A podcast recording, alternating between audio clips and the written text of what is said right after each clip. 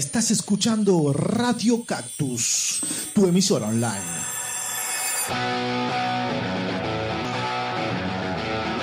Radio Cactus, un lugar para todos.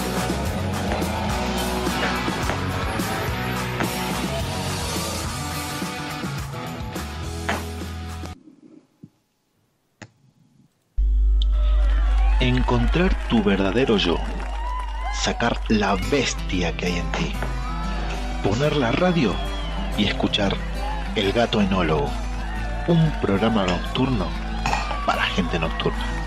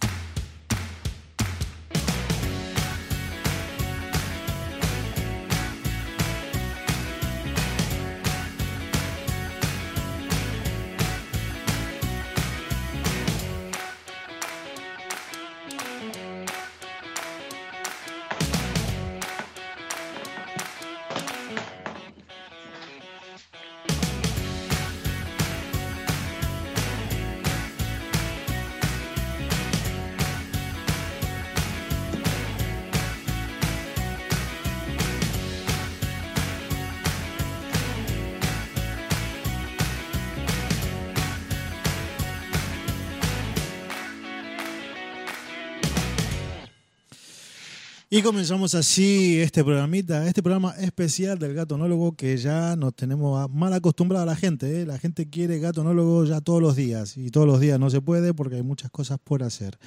Eh, tenemos invitados de lujo hoy, ya tenemos las camaritas conectadas, la gente en su sitio con sus copitas de vino y algunos con su cerveza. Y nada, y arrancar este programa especial del gatonólogo. Ahí está la gente, está Emilio, está Miguel también y Gabri. Buenas noches, Gabri. ¿Me escuchas, Gabri? Muy sí, sí, sí, muy buenas noches. Es que tenía silenciado el tenía silenciado el micro para no generar ruido. Eso está muy bien. ¿Qué tal? ¿Cómo va? ¿Todo bien? Muy bien, bueno, pues, pues aquí estamos. Aquí estamos, de, de, corbata. Hoy te viniste de corbata. De corbata. Hombre, por favor. Me he echado hasta colonia. Sí, sí, sí. Huele, desde aquí huele, desde aquí huele. Pablo, perdóname. Sí, eh, sí. Eh, pásame, pásame, el enlace para compartirlo, por favor. El enlace, mira, la gente solamente tiene que meterse en Radio Cactus Online y ahí mismo tiene que verse, prácticamente nos tiene que ver a nosotros, que estamos en vivo y en directo, ¿vale? En la página de Facebook de Radio Cactus Online. Hoy tenemos invitados de lujo, ¿eh? Hoy es la Champions League, es la Champion de las marcas en Almería. Lo tenemos a Miguel, Miguel de Estrella Galicia. Buenas noches, Miguel. Hola, muy buenas noches. ¿Cómo estamos, Pablo? Hoy no, no te viniste como Gabri de corbatita y todas esas cosas. No, la tengo planchando. Eso está muy bien. El cuello limpio siempre, ¿eh? el cuello limpio. Siempre, siempre. Que a veces, yo creo que la moda esa de tirarse el cuello para arriba es para que no vean la mugre de aquí. Para... Ahí está. A, tapar la, a tapar la mierda. Así es. Y hoy el que se vino afeitado fue Emilio. Emilio, buenas noches. De Maxium. Hola. Hola, buenas noches, Pablo, Miguel. ¿Qué tal? ¿Qué tal? ¿Cómo va? ¿Todo bien? ¿Cómo llevan el tema este del confinamiento? A ver, ¿cómo lo llevan? Emilio, por ejemplo. Bueno, pues con responsabilidad, porque bueno, son tiempos eh, difíciles, son, tiempos duros. Cada uno eh, tenemos un papel en, esta guerra que le llamaban algunos, ¿no? Sí. Y, el, nuestro es quedarnos en casa y es, eh, bueno, cuidarnos para, para, para quitarnos un poquito del medio y quedarnos en casa para para que esta pandemia pues pronto llegue a su fin. Tu día a día, cuéntanos tu día a día más o menos cómo es. Bueno, pues normalmente nos quejamos porque la condición humana es así. que no tenemos tiempo para nada, ¿no? no tengo tiempo, eh, no paso tiempo con los niños, eh, no leo porque no tengo tiempo, eh, mis niños crecen y no disfruto de ellos. Y estamos intentando Maura, que bueno, pues estamos en una situación un poco de, vacaciones estas dos próximas semanas. Hasta ahora lo he llevado un poco, alternando un poco con, el teletrabajo desde casa. Pues bueno, un comercial que le quita en la calle, pues se queda sin contenido, ¿no? Pero bueno, siempre hay trabajo administrativo y, ordenar y planificar algunas cosas. Pero una vez que, el trabajo pues ya lo terminaba, el, gran foco han sido los niños, ¿no? Estoy disfrutando muchísimo de Emilio, ayudándole un poquito a hacer la tarea. Tengo un niño de cuatro años y, una niña de siete meses. Madre mía. Y, disfrutando mucho de ellos, la verdad. Y sobre, sobre todo de Emilio, que está en esa edad un poco de jugar, de, aprender un poco a las letras, los, números. Está en, la mejor edad. Está en la mejor edad. Más que nada para disfrutarlo, ¿no? Para disfrutarlo nosotros, claro. Sí, sí, sí, es una etapa preciosa. Y, bueno, realmente no, el me dejaba mucho tiempo de, disfrutar de él y, ahora sí estoy intentando eh, eh, disfrutar el máximo de, tiempo que puedo. Eso está muy bien. Miguel, tu día a día, más o menos. Bueno, pues el día a día es muy parecido al de Emilio. final, Yo creo que es muy parecido al de todo, ¿no? sí. o sea, o sea, eh, hay dos moldes, ¿no? Está el que es padre y el que está soltero. El día a día del soltero es prácticamente igual. Ahí Gabri tendría que, explicarnos qué es lo que hace. Exacto. Nada, nada. lo, bueno y lo malo de estar soltero, no hago nada. Bueno, pues eh, al final eh, nos llevamos bastante tiempo con, el tema de teletrabajo. Al final te tienes que marcar un horario y luego todo lo que salga de ese horario, pues intentar estar un poco con los peques, ayudar a algo más en casa de lo que habitualmente ayuda aunque nunca es suficiente. Exactamente, exactamente. Intentarlo y que nuestras señoras estén lo más contentas posible. ¿Qué es, lo, que echan, ¿Qué es lo que echan más de menos? Complicado. El hecho, de estar encerrado así, ¿no? ¿Qué es lo que echan más de menos fuera? Por ejemplo, Gabri. No, Gabri no, Gabri no, porque Gabri está todo el día fuera en la calle eh, por su trabajo. Ya hasta el, día, hasta el día 29, pero bueno, yo eh, que a lo mejor ellos no lo saben, yo trabajo de técnico de telecomunicaciones, soy instalador de, Movistar, de fibra óptica, y nosotros, pues al ser un sector estratégico, nosotros no hemos, no hemos parado, porque obviamente pues no hay el mismo volumen de trabajo, pero es necesario que se asegure, principalmente ahora es necesario que se asegure la comunicación entre la gente. Que la gente esté bien comunicada y que la gente, bueno, pues que, eh, vea el porno a una buena velocidad. ¿Qué seríamos, ¿qué seríamos hablando, hablando de porno, hablando de porno, qué seríamos de nosotros sin Gabri? o sin gente como Gabri, ¿no? No, que sería de, nosotros sí, porque detrás de detrás de sin porno. detrás de ese router que veis que veis ahí hay un montón de curro, al margen del mío, que, a lo mejor el mío es la cara que ves cuando llego a tu casa y te lo instalo. Es el, resultado final vendría a ser el tuyo, ¿no? El resultado final. Casi. Claro, exactamente. Nosotros somos a lo mejor la cara visible en el último momento, pero hay, hay un trabajazo detrás que, requiere de un mantenimiento. Y parece una tontería, pero no ha pasado cuando habéis quedado, yo qué sé, que se os ha roto el móvil y estáis fuera de casa, que se os ha roto el router en casa y no tenéis datos o cosas así, que ahora pues, no sé cómo se llama la, la enfermedad, pero hay una enfermedad que es una fobia estar incomunicado. Sí, el es verdad, ser humano de hoy día no está acostumbrado. Totalmente. Eh, te puedes imaginar el mundo en cualquiera de sus facetas, pero sin internet ahora mismo sería. Bueno, ¿y qué sería este confinamiento sin, sin, internet? Sin el teléfono.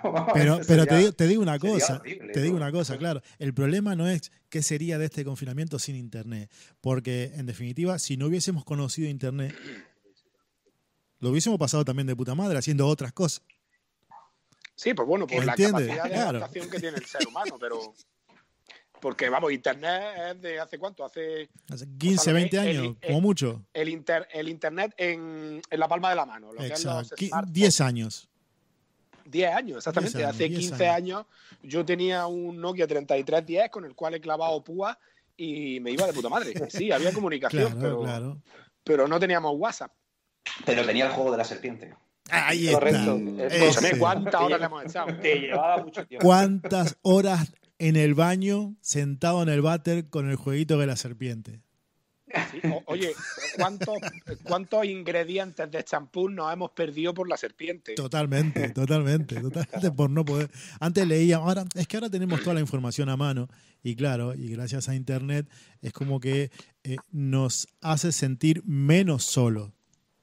Porque hay mucha gente que sufre la soledad aún teniendo internet, aún teniendo miles de amigos en las redes sociales pero se siente sola la gente. ¿Mm? Sí, pero ¿sabes qué es lo que pasa? Yo creo que eso también deberíamos hacernos un examen de cuál es el uso em, correcto de Internet, porque, bueno, de Internet o de las redes sociales o de todo en general, porque, no sé, a mí me resultó bastante curioso, ¿no? Hace, bueno, hace ya un tiempo que vi que el tenerlo tan a mano nos lleva a separarnos porque no claro, acostumbrados vosotros y más nosotros que frecuentamos los bares. A ver, un grupo de colegas están sentados en una mesa y todos y cada uno con el móvil. A lo mejor tienen cojones de estar hablando entre ellos, pero están más separados. ¿Cuántas veces te ha pasado a ti, Miguel, por ejemplo?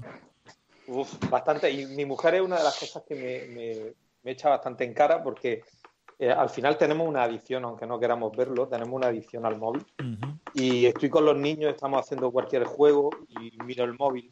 Si sé que no hay nada, no me ha escrito nadie, pero lo mira, eh, ve un WhatsApp a, a contestar a veces lo miramos y no sabemos qué, qué, qué, es lo que hemos visto. Qué, es lo que, o qué es lo que iba a ver. ¿Qué es lo que iba a ver? No, me acuerdo. Bueno, pues me meto en Facebook, en Instagram. Y eso es una cosa que eh, ahora deberíamos de a lo mejor apartar un poco el móvil en estas dos semanas que tiene Emilio ahora de vacaciones.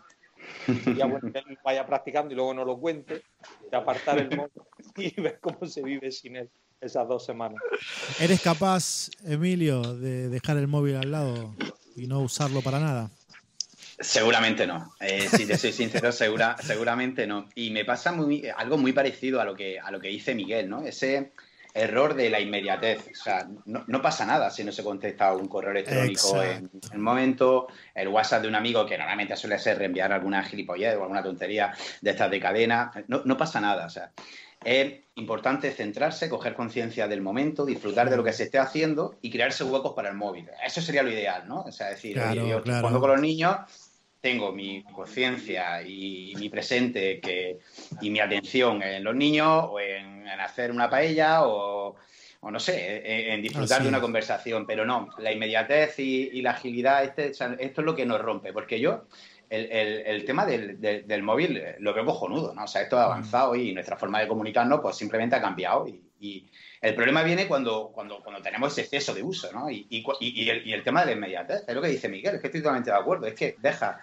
cosas importantísimas estás leyendo y eres capaz de dejar sí, sí, sí.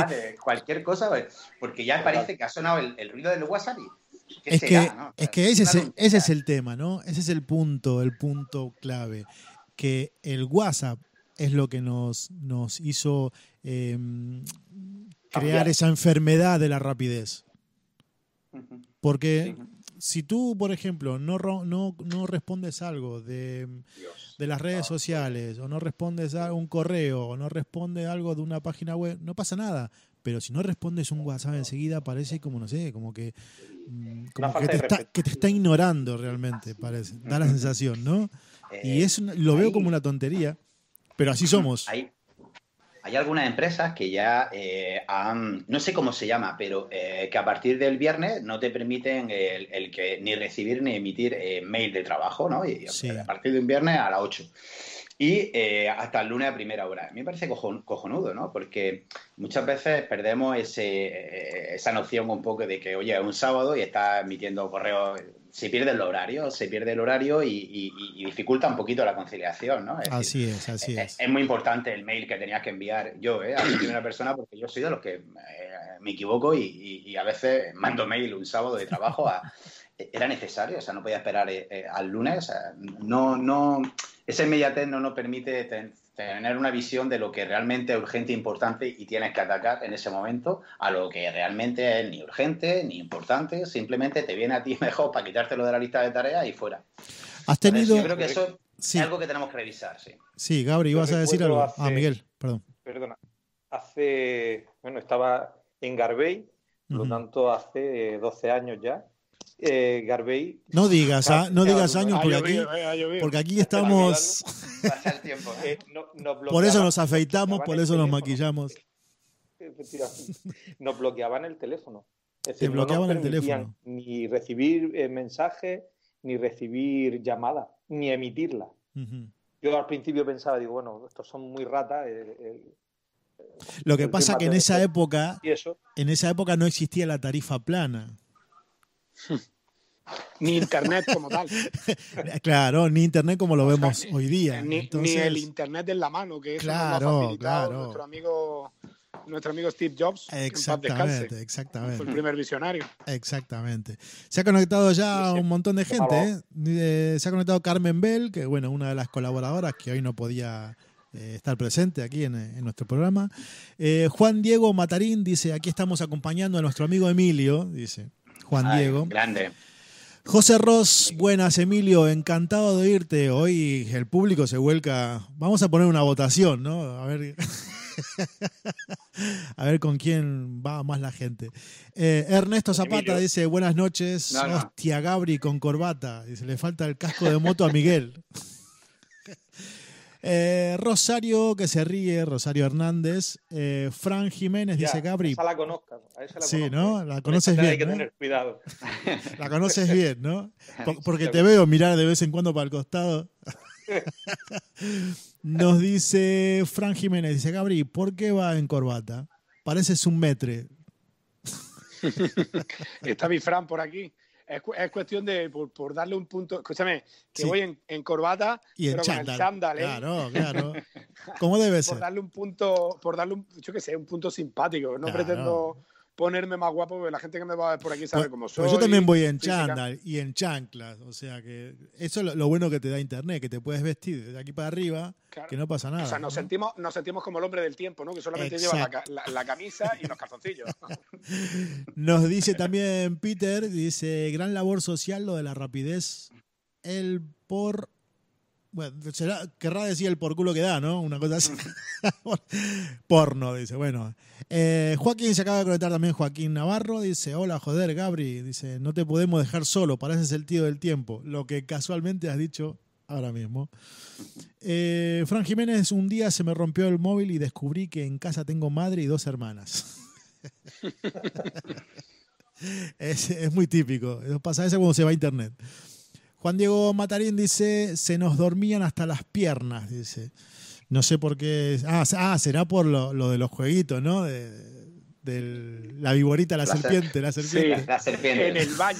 en, el baño, Muy importante, porque de pie no se te duermen las piernas jugando a la serpiente. Emilio depende de a qué serpiente juegue. Claro, eso. Hay dos tipos de serpientes. Nos dice Joaquín Navarro, dice, Emilio, vámonos para el pez rojo, le dice. ¡Ah, gran época! Joaquín y yo es que compartimos el amor hacia San José y el cariño. Bueno, y más, y Juan Diego también, que es amiguete, bueno, de toda la vida y, también de San José. Era un local que había, ¿os acordáis del perro ¿Habéis conocido vosotros pues yo no, yo no he conocido, no he conocido. Miguel sí, ¿no? Sí, sí. Ah, qué maravilla, locales de estos ya, ¿eh?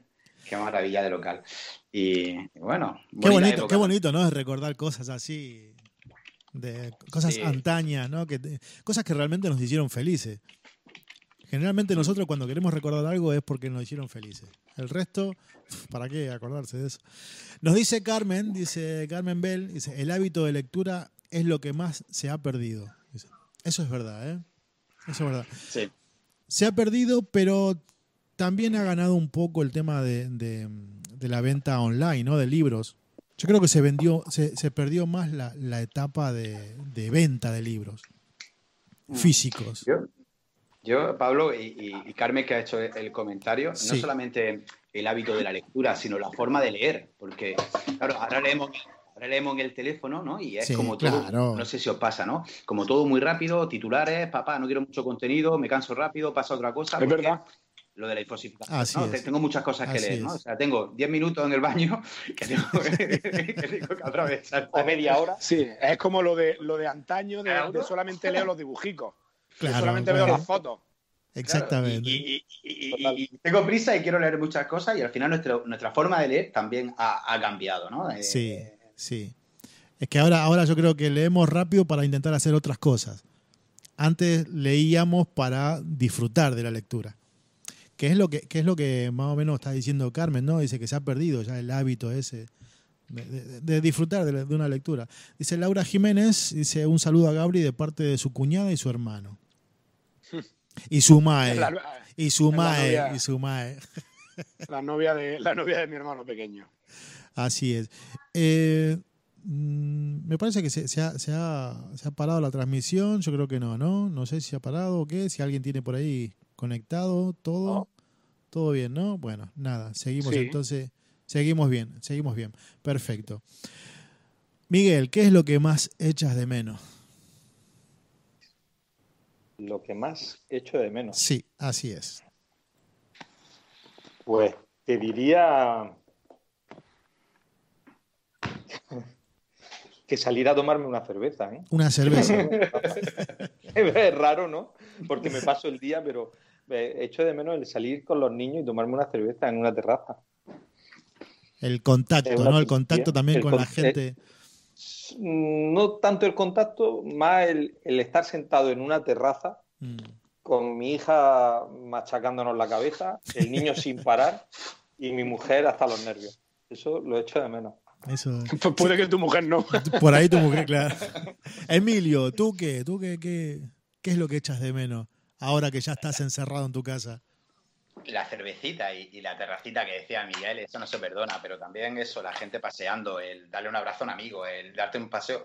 a mí me, encanta, me encanta el paseo marítimo. O sea, yo todos los días que estoy en Almería, aunque no tenga que pasar por el paseo marítimo, intento pasar por el paseo marítimo de algo de mar porque me, me, me encanta. Entonces, eso, o sea, vivir, vivir, porque, bueno, estamos viviendo de una forma diferente. Al final es eso, vivir, es pasear, es esa cervecita, esa terracita, que, que, socializar. Nosotros somos, somos latinos y, nos gusta vivir en la calle. O sea, yo, de hecho, en falta eso. Y abrazar a la gente que, quiere. Yo soy también muy abrazar. Yo también. Yo, yo cuando pase todo esto... pasa lo mismo que a ti, tío. yo soy una persona de mucho contacto, de de, de, estoy siempre sobando, tocando. No sé, que soy una persona muy cercana en cuanto a eso. Habrá gente que le guste más, habrá gente que le guste menos, pero yo, yo por soy culpa vuestra Por culpa vuestra tenemos la que tenemos lía. por culpa de Gabri, por culpa de Gabri que le gusta abrazar a todo el mundo. A abrazar y sobar. Eso es verdad. ¿Ustedes creen que esto se va a alargar mucho? Por desgracia, sí. ¿Mm? Gabri. Yo, eh, yo creo, que, no sé, lo que pasa es que obviamente pues no somos, quizás no seamos una opinión autorizada, pero a fin de cuentas pues somos, o sea, tenemos nuestra opinión y no sé, por, por mis cuentas, pon que mínimo se nos va hasta mediados de mayo. Mm. Eso va a ser una hecatombe para no sé cuántos sectores, pero yo creo que va a ser así, porque nosotros podemos dedicarnos a lo que queramos, podemos hacer lo que queramos, pero el virus va a su rollo y el estar confinado ahora puede que baje el número, pero en cuanto quede uno, porque el factor, el factor de contagio que tiene este, este virus es que una persona puede contagiar un autobús entero, tosiendo simplemente. Eh, entonces, es complicado, es que es muy complicado echar cuentas, es como echar las cuentas. Porque solamente se rebajaría mucho si las precauciones que estamos tomando ahora, aunque no tengamos confinamiento, pero si todos llevásemos mascarilla durante un año, quizá llegaríamos a tiempo para una cura sin que se lleve de por medio un montón de vidas. Pero si es que ni siquiera hay mascarilla, es que es muy complicado de, pero, echar cuenta. Pero, también eh, por el tema de las mascarillas, ¿no? El tema de la mascarilla eh, es también un poco raro porque si la gente, por ejemplo, yo en un momento estoy contagiado, en un momento, boom, me quito la, mascarilla, nadie me ve, me, rasco un poco la cara, me lo pongo otra vez, pero después toco algo y viene otro y toca eso, ya le he pasado, sin, sin, o sea, teniendo la mascarilla, le he pasado también el virus a otra persona. Esa es la complicación que, que, tiene este, este virus. Lo que pasa, Pablo, es que en ese aspecto tenemos, si nos ponemos a analizar un poco, no sé, dentro de, ya te digo, de mi inexperta opinión o de mi no... No nos salva a nadie. No, autorizada. No, tú ten por cuenta que el factor de riesgo cero es prácticamente imposible. La que más se puede acercar es China y lo llamamos friki. El factor de riesgo cero eh, no lo vamos a conseguir, pero sí todo lo que hagamos mm, contribuye a que, se, a que se acerque lo máximo posible a cero. Es decir, el llevar mascarilla no te salva de la. No te salva de la. eh, del contagio. El que lleve guantes no te salva del contagio porque no te contagias con las manos. O sea, te contagias cuando, como bien, porque es igual que la película de contagio. Cuando te toca, cuando, cuando una parte, por ejemplo, tú llevas el virus porque has tocado algo que contenía gérmenes y te lo llevas en contacto con algún tipo de, secreción de tu cuerpo, las lágrimas, eh, la saliva, si te metes el dedo en la nariz, que suena un poco. culo también. En el culo no, en el culo no está demostrado, según Spiriman. Sí, sí, sí, mucosa, mucosa. Yo en el culo no tengo moco, ¿eh? no lo sabemos todavía, no lo sabemos todavía. Emilio, ¿tú qué piensas acerca de esto? Pues antes de, antes de, responderte, no quiero que se me olvide, y al, decir, ya se me había olvidado, y, al decir lo de las mascarillas, me gustaría eh, darle las gracias a una colaboradora y amiga de todo y del programa que es Loreto. Eh, Loreto, eh, está haciendo una labor, o sea, en su calidad humana está haciendo mascarillas. Vamos a brindar por ella, ¿no? Vamos a brindar por ella. Vamos a brindar por ti, Loreto, y muchas gracias. Gracias por el, apoyo que está, que está, teniendo. Gracias por tu apoyo y, por, y por tu labor. Exactamente. Vamos a ir por ti, Loreto. Y, bueno, pues sí, sí queda tiempo y tenemos la experiencia de otros países como son China y como son Italia. Nosotros estamos teniendo un comportamiento muy parecido a Italia. Italia lleva más tiempo en esta crisis que nosotros.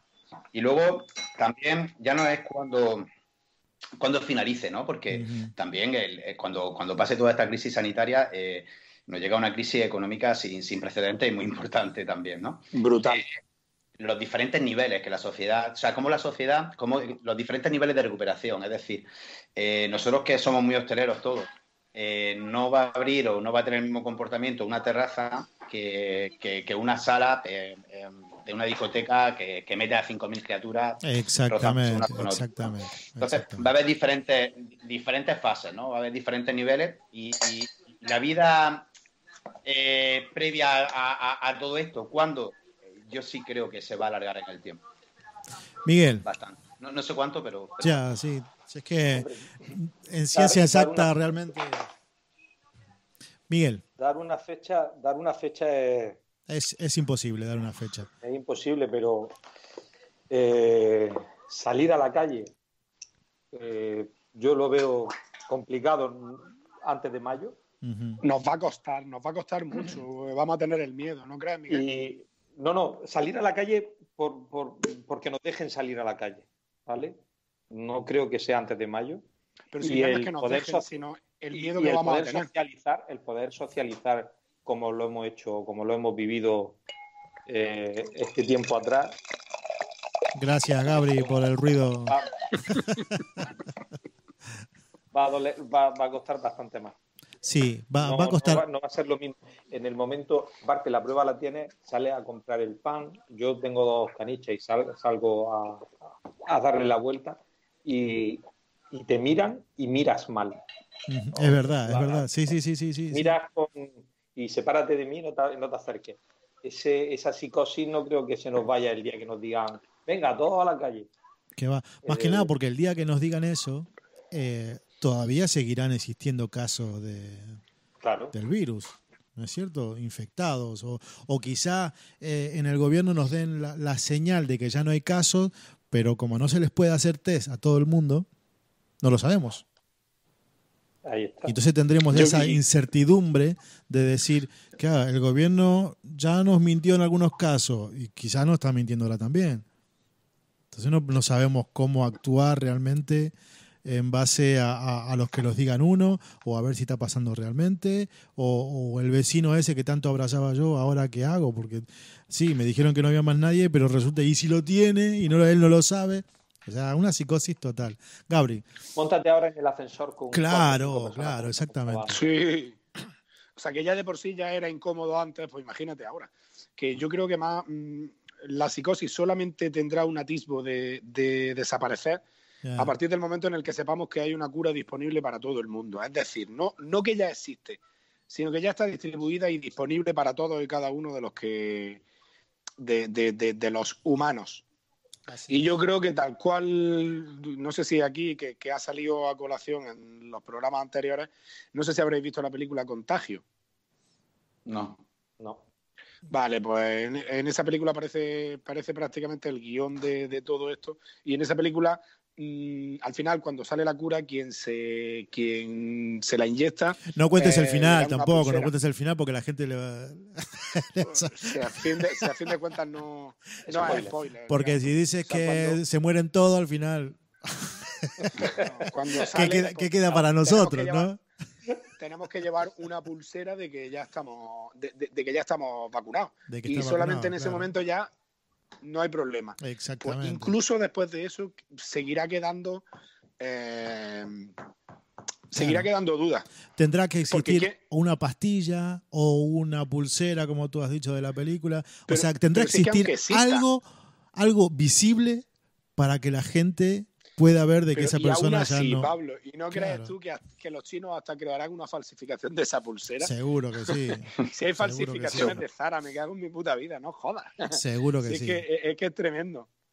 A Pero como decía Emilio, lo, peor que vamos a llevar va a ser la crisis tan brutal que va a dejar en, los ya no solamente en el sector hotelero, que, va a ser grande, en todo sector que, que lleve cerrado ya 16 días, ¿no? Creo que llevamos de, encierro. Sí, 14, 16, pues, por ahí, sí, llevamos, sí.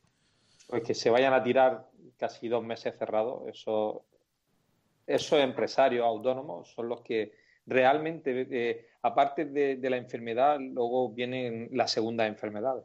Además, todo, claro, además todo es una cadena. Todo es una cadena. Porque no es que esto afecta solamente a un sector. Es que es una cadena, una cadena. Todo, una cadena, todo claro, claro. Porque el dinero que. Porque dicen, no, es que afecta nada más que al sector de la, hostelería, pero es que el señor que tenía un bar y ha tenido que cerrarlo, se gastaba dinero en ropa, se gastaba dinero en, una serie de sectores que vivían también de esa gente. Entonces el dinero dejará de, dejará de circular por la psicosis. Pero a lo mejor, no sé, con nuestro pequeño granito de arena, pues, pues vamos a intentar aminorarlo, porque eh, confiemos, a pesar de que, como yo ya dije, no, no comulgo con el gobierno que hay ahora, pero también creo que eh, mi responsabilidad social o mi inteligencia como persona me, me, debe llevar a pensar que cualquier gobierno que hubiera habido mm, se lo hubiera encontrado de nuevas como nos lo hemos encontrado todos los seres humanos y ha actuado como ha podido. Porque que sea valiente, que se ponga ahí, que lo haga mejor. Insisto, y yo ni voto a Podemos ni voto al PSOE, pero en mi mm, comprensión como persona, pues tengo que entender también que, esa gente pues habrá hecho lo que ha podido, porque no creo que ellos quisieran. Esto, esto, esto es muy simple, ¿no? Para, redondear un poco eh, el tema. Eh, la gente dice, bueno, cuando acabe todo esto, saldremos todos a los bares. Para recuperar el tema de la hostelería, la economía, pero la economía no solo son los bares. Ese es el gran problema. La economía también son las tiendas de ropa, la economía también son las tiendas de fotografía, la economía también son, eh, no sé, las peluquerías y también las barberías y también, o sea, la economía lo es todo, todo, no solo los bares. ¿Me entiendes lo que te Claro, pero Pablo, ¿tú crees que tú crees que aquí en Almería, que somos mm, una comarca, una provincia, que, uno de sus mayores mm, productos es precisamente eso. O sea, tú háblale a un madrileño de qué recuerda de Almería y se acordará, se acordará de un bar en el que ponen una tapa espectacular, de una terraza en la que está al lado del mar, o qué se acordará de Almería, de la, de la agricultura. La gente no viene aquí a ver la agricultura. La agricultura es uno de nuestros mayores sectores, pero por ejemplo es precisamente ese sector no es el que va a sufrir. Y aquí, eh, que, tan importante es la hostelería, es uno de los sectores que más va a sufrir. Entonces, creo que, tenemos que prepararnos para, o sea, sabiendo que, aquí se va a sufrir. Pero también deberíamos ser un poco más analíticos, no creérnoslo todo, intentar escribir un poco la información y cuando ya nos permitan salir, salir con precaución, pero salir, porque nuestro dinero nos lo tenemos que gastar, porque el dinero paga las facturas, pero también paga los gustos los gustos hacen que el dinero fluya. Entonces yo creo que, que todos vivimos de eso, tío. Y a lo mejor yo, ¿qué te digo yo? Yo que soy del sector de las telecomunicaciones, yo me voy a quedar en mi casa y no voy a permitir que mi dinero... ¿Para qué quiero tener 200 millones en una cuenta si no me los puedo gastar en, en tomarme una cerveza en una terraza? ¿Cuántos tienes, ¿Cuántos tienes? Sí. Mirá, te, hemos mirado los tres cuando dijiste 200 millones. Pero, Gabriel, tú, eh, tú no vas a cortar tu, tu, tu negocio continúa, por lo tanto tu sueldo continúa, pero el, el autónomo, que es mucho, que tiene que parar y que tiene empleados, esa persona no se va a poder gastar cuando esto arranque 10 euros en tomarse una cerveza. Lo primero porque lo que necesita son 10 euros para comer en su casa. Entonces, esa gente no va a salir. Y mm, aunque nos duela, eh, no la economía o el núcleo de economía más fuerte en España es la pyme y el autónomo. Es lo más grande. Es lo que mueve mm. España. Son el motor, a fin de cuentas, porque las grandes compañías, o sea, compara el volumen de trabajadores que tienen las grandes compañías y el volumen de trabajadores que tienen las pymes. Si es que esto, Emilio, ¿tú qué, qué opinas acerca del tema este? Que te veo ahí con ganas de a punto de explotar. No, eh, eh, pues muy en línea de lo que dicen los compañeros, ¿no? Al final es toda una cadena. No creo que haya eh, sectores, hombre, el turismo y la hostelería sí gravemente se van a ver afectados, pero todo es una cadena y va a ser todo un tejido productivo y todo un país. Pero la diferencia de esta crisis con respecto a otras anteriores es que esta crisis va a ser global.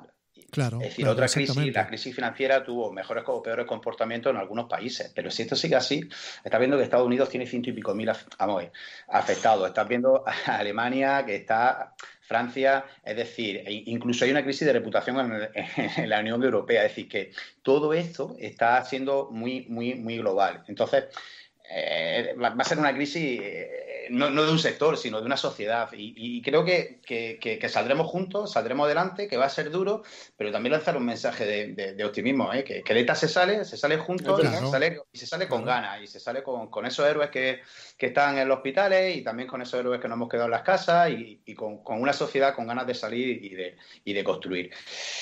¿Qué razón tienes, tío? Como, no mucho como, lo has expuesto. Me, parece que tienes una razón tremenda. No, va a ser fácil, no, no, seguro, no, no, no lo va a ser, pero no tenemos otra. Hay que poner el granito de arena a todos. Como dijo el presidente de Argentina, Alberto Fernández, en un comunicado que hizo en estos días, dijo, eh, solo de esta, solo no se sale. No, está claro. Solo no se sale de esto. Acá hay que arrimar el hombro todos. Todos. Y si te dicen quédate en tu casa. estamos dando cuenta, aquí quizás nos estamos dando cuenta de lo que nos necesitamos los unos a los otros. Unos sectores a los otros, lo que los sectores, lo que las pymes necesitan, las buenas decisiones del gobierno, lo que yo necesito hablar con mi primo, lo que tú necesitas estar con tu hijo. Quizás nos estemos dando cuenta, quizás esto nos ayude a priorizar, a priorizar nuestras propias necesidades. A mí me parece interesante eso, porque ya no es la crisis, el, dinero va y viene, y el dinero, sí, vamos a pasar un, es cíclico, o sea, los periodos de, crisis son cíclicos, van, vienen, y al final, pues bueno, saldremos, seguro, seguro. El, tema interesante es cómo la, sociedad, o sea, cómo como individuo y como sociedad vamos a ser diferentes, que yo estoy convencido que sí, ahora que, cuando finalice esta crisis sanitaria, a, hace tres meses. O sea, todos estamos cambiando. Psicológicamente. la gran oportunidad de este momento que estamos viviendo histórico, que, se estudiará en los libros de historia de, de nuestros hijos, es eh, cómo, cómo, la sociedad va a cambiar.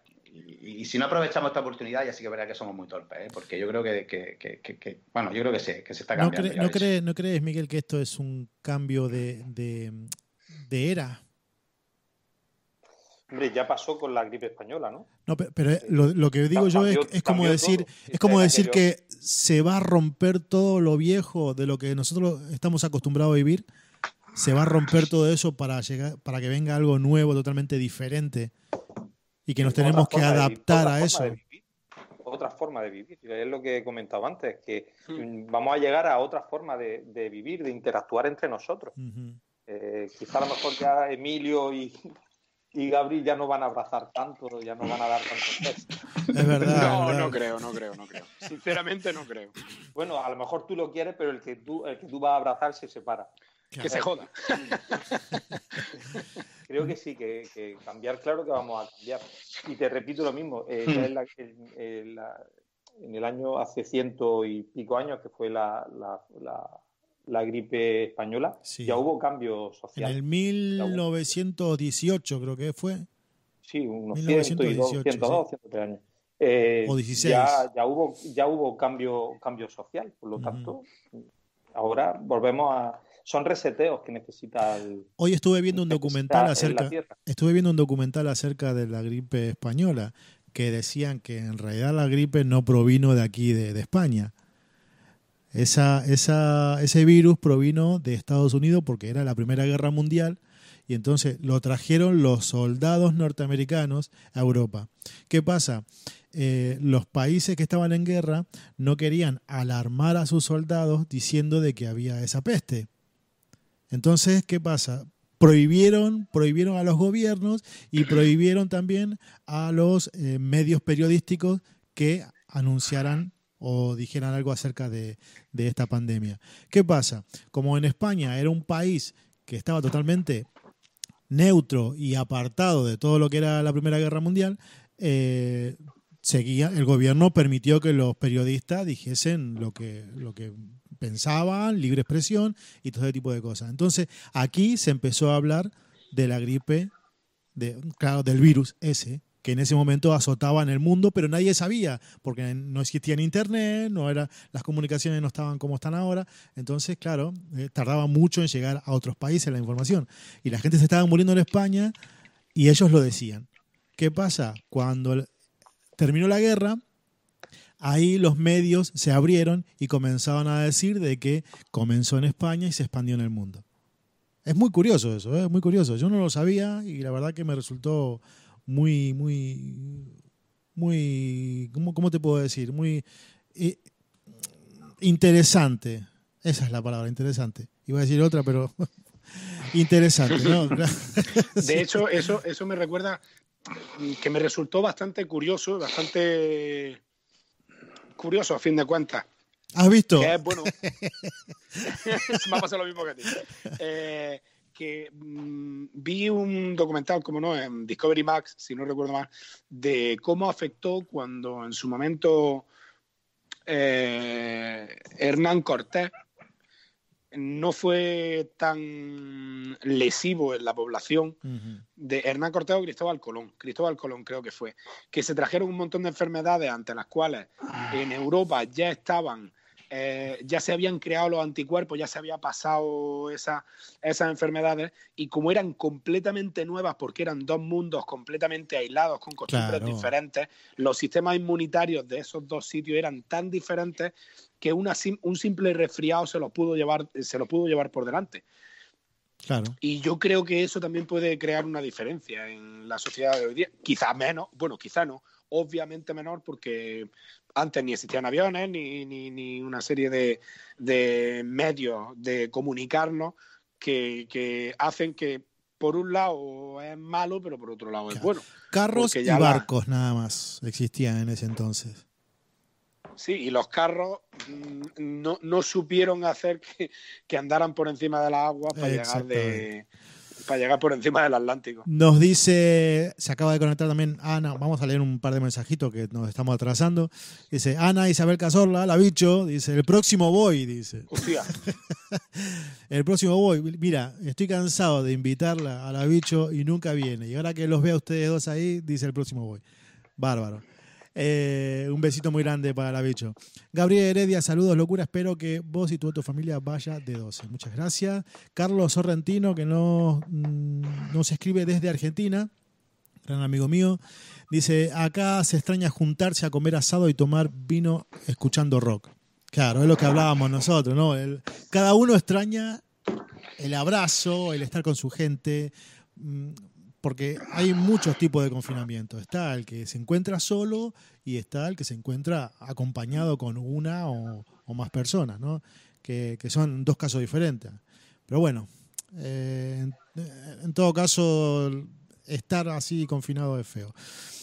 Nos dice Ángel López, buenas noches, nos saluda, un saludo de Vicente Guisado Úbeda, eh, Trini Casanova. El Vicentico. El Ese Vicen, ese, ese grande de la noche. Trini nos escribe desde Marbella, buenas noches, Cactus, nos dice. Juan Diego Matarín dice, muy duro el cierre de empresas y te lo digo por experiencia. Claro, seguramente habrá habrá tenido alguna experiencia mala de esa de cerrar. Claro, es como todas las empresas, las pymes. Todo. Eh, nos dice Javier Amate, los medios como La Razón ya están asumiendo de que muy probablemente el confinamiento se prolongará hasta el 26 de abril. Creo que hace falta más responsabilidad y conciencia por parte de la ciudadanía. Las secuelas no se van a notar solo a nivel económico, sino que a nivel personal. El proceso de recuperación será largo. Un fuerte abrazo. Sí, lo que veníamos hablando desde hace un rato, que realmente fecha no se le puede poner, pero esto da para largo. Carmen. Cabe, cabe, mención especial al, al pseudo bigote de Emilio, que estoy viendo muchas menciones. estaba, ahora mismo contestándole a Enrique porque acabo de verlo. pero con lo que queda de confinamiento, es, que me ha afitado, pero con lo que queda de confinamiento y que, que, que, que, llego con el bigote, es que hemos dicho cuando esto termine, vamos todos los amigos quedamos, nos tomamos una cervecita, nos damos un abrazo, pero vamos todos con bigote, no, sé quién se le ocurrió. con bigote que no se te va a ver porque llevarás mascarilla, Emilio, también por otro lado. también, también. bueno, también es verdad. No habíamos caído en ese detalle, es cierto. Y, pero bueno, que, que, yo en 15 días saco mi, mi mostacho. Claro, claro. en 15 días, qué suerte. qué, suerte. te da caña bastante, Enrique. Sí, sí, sí, sí. Es verdad, ¿eh? pero son varios, ¿eh? son, son muchos. Hay amores que matan. Hay amores que. Nos dice... lo que pasa es que yo creo que estoy viendo gran afluencia de gente de la noche, porque claro, entre los dos. Claro. Bueno, entre los tres. Entre, los cuatro, entre los cuatro, realmente. Aquí estamos. Sí, pero bueno, yo, siempre me, me, he considerado un poco en muy mal, plano, pero vosotros Mm, vosotros siempre estáis, vosotros sois comunes a todos los locales. A lo mejor Pablo o yo hemos estado en un solo local, se nos haya querido fuera de ese local o no, pero vosotros sois comunes a todos los locales. Es como que formáis un poquito parte de la familia de todos los locales. Somos una plaga. entonces, pues sois un, poquito más universales, digamos. Termino de leer los mensajitos y seguimos con este tema, que está, está bueno el tema ese. Eh, Carmen dice, eh, es más, estaba por, por comentar, eh, estaba por leer el comentario de Carmen y me has interrumpido, Gabri, como en el programa anterior. Pobrecita Carmen. Nos dice Carmen, dice, pero las tapas salen de la agricultura y de la pesca. Si la gente no tiene dinero para ir de tapas, tampoco el dueño del bar hará grandes compras. Todo absolutamente será afectado. Eso es claro, eso eh, es así. También nos dice, hasta habrá personas que tendrán que bajar sus tarifas de móvil o internet. Yo creo que eso no. Eso no lo van a hacer. Eso ni, ni, van a bajar internet, ni van a bajar la luz, ni el agua, ni nada de eso. Esos son corporaciones, grandes corporaciones que dominan a los gobiernos. Uf, ya me sale eso. Ángel Tarifa dice, aquí el sector primario es el que levanta Almería, la agricultura y servicios. Ojalá, eh, nos dice Andrés Miguel Carrión, dice, revertiremos esta situación. Saludos desde Polonia. Gabri, gran catador de vinos. Claro, se, le escucha solamente a Gabri ahí servir vino. Eh, a ver, Clemente, un saludo grande, Pablo 4. Dice. Clemente, grande, Clemente. Un beso grande para Clementino. Dice, ¿dónde está? Dice, 1918 nos dice la gripe española, Carmen, no, nos escribe y nos recuerda que fue en 1918 la gripe española. Juan Diego nos dice, no veo yo a Emilio saludando con el codo o con el pie.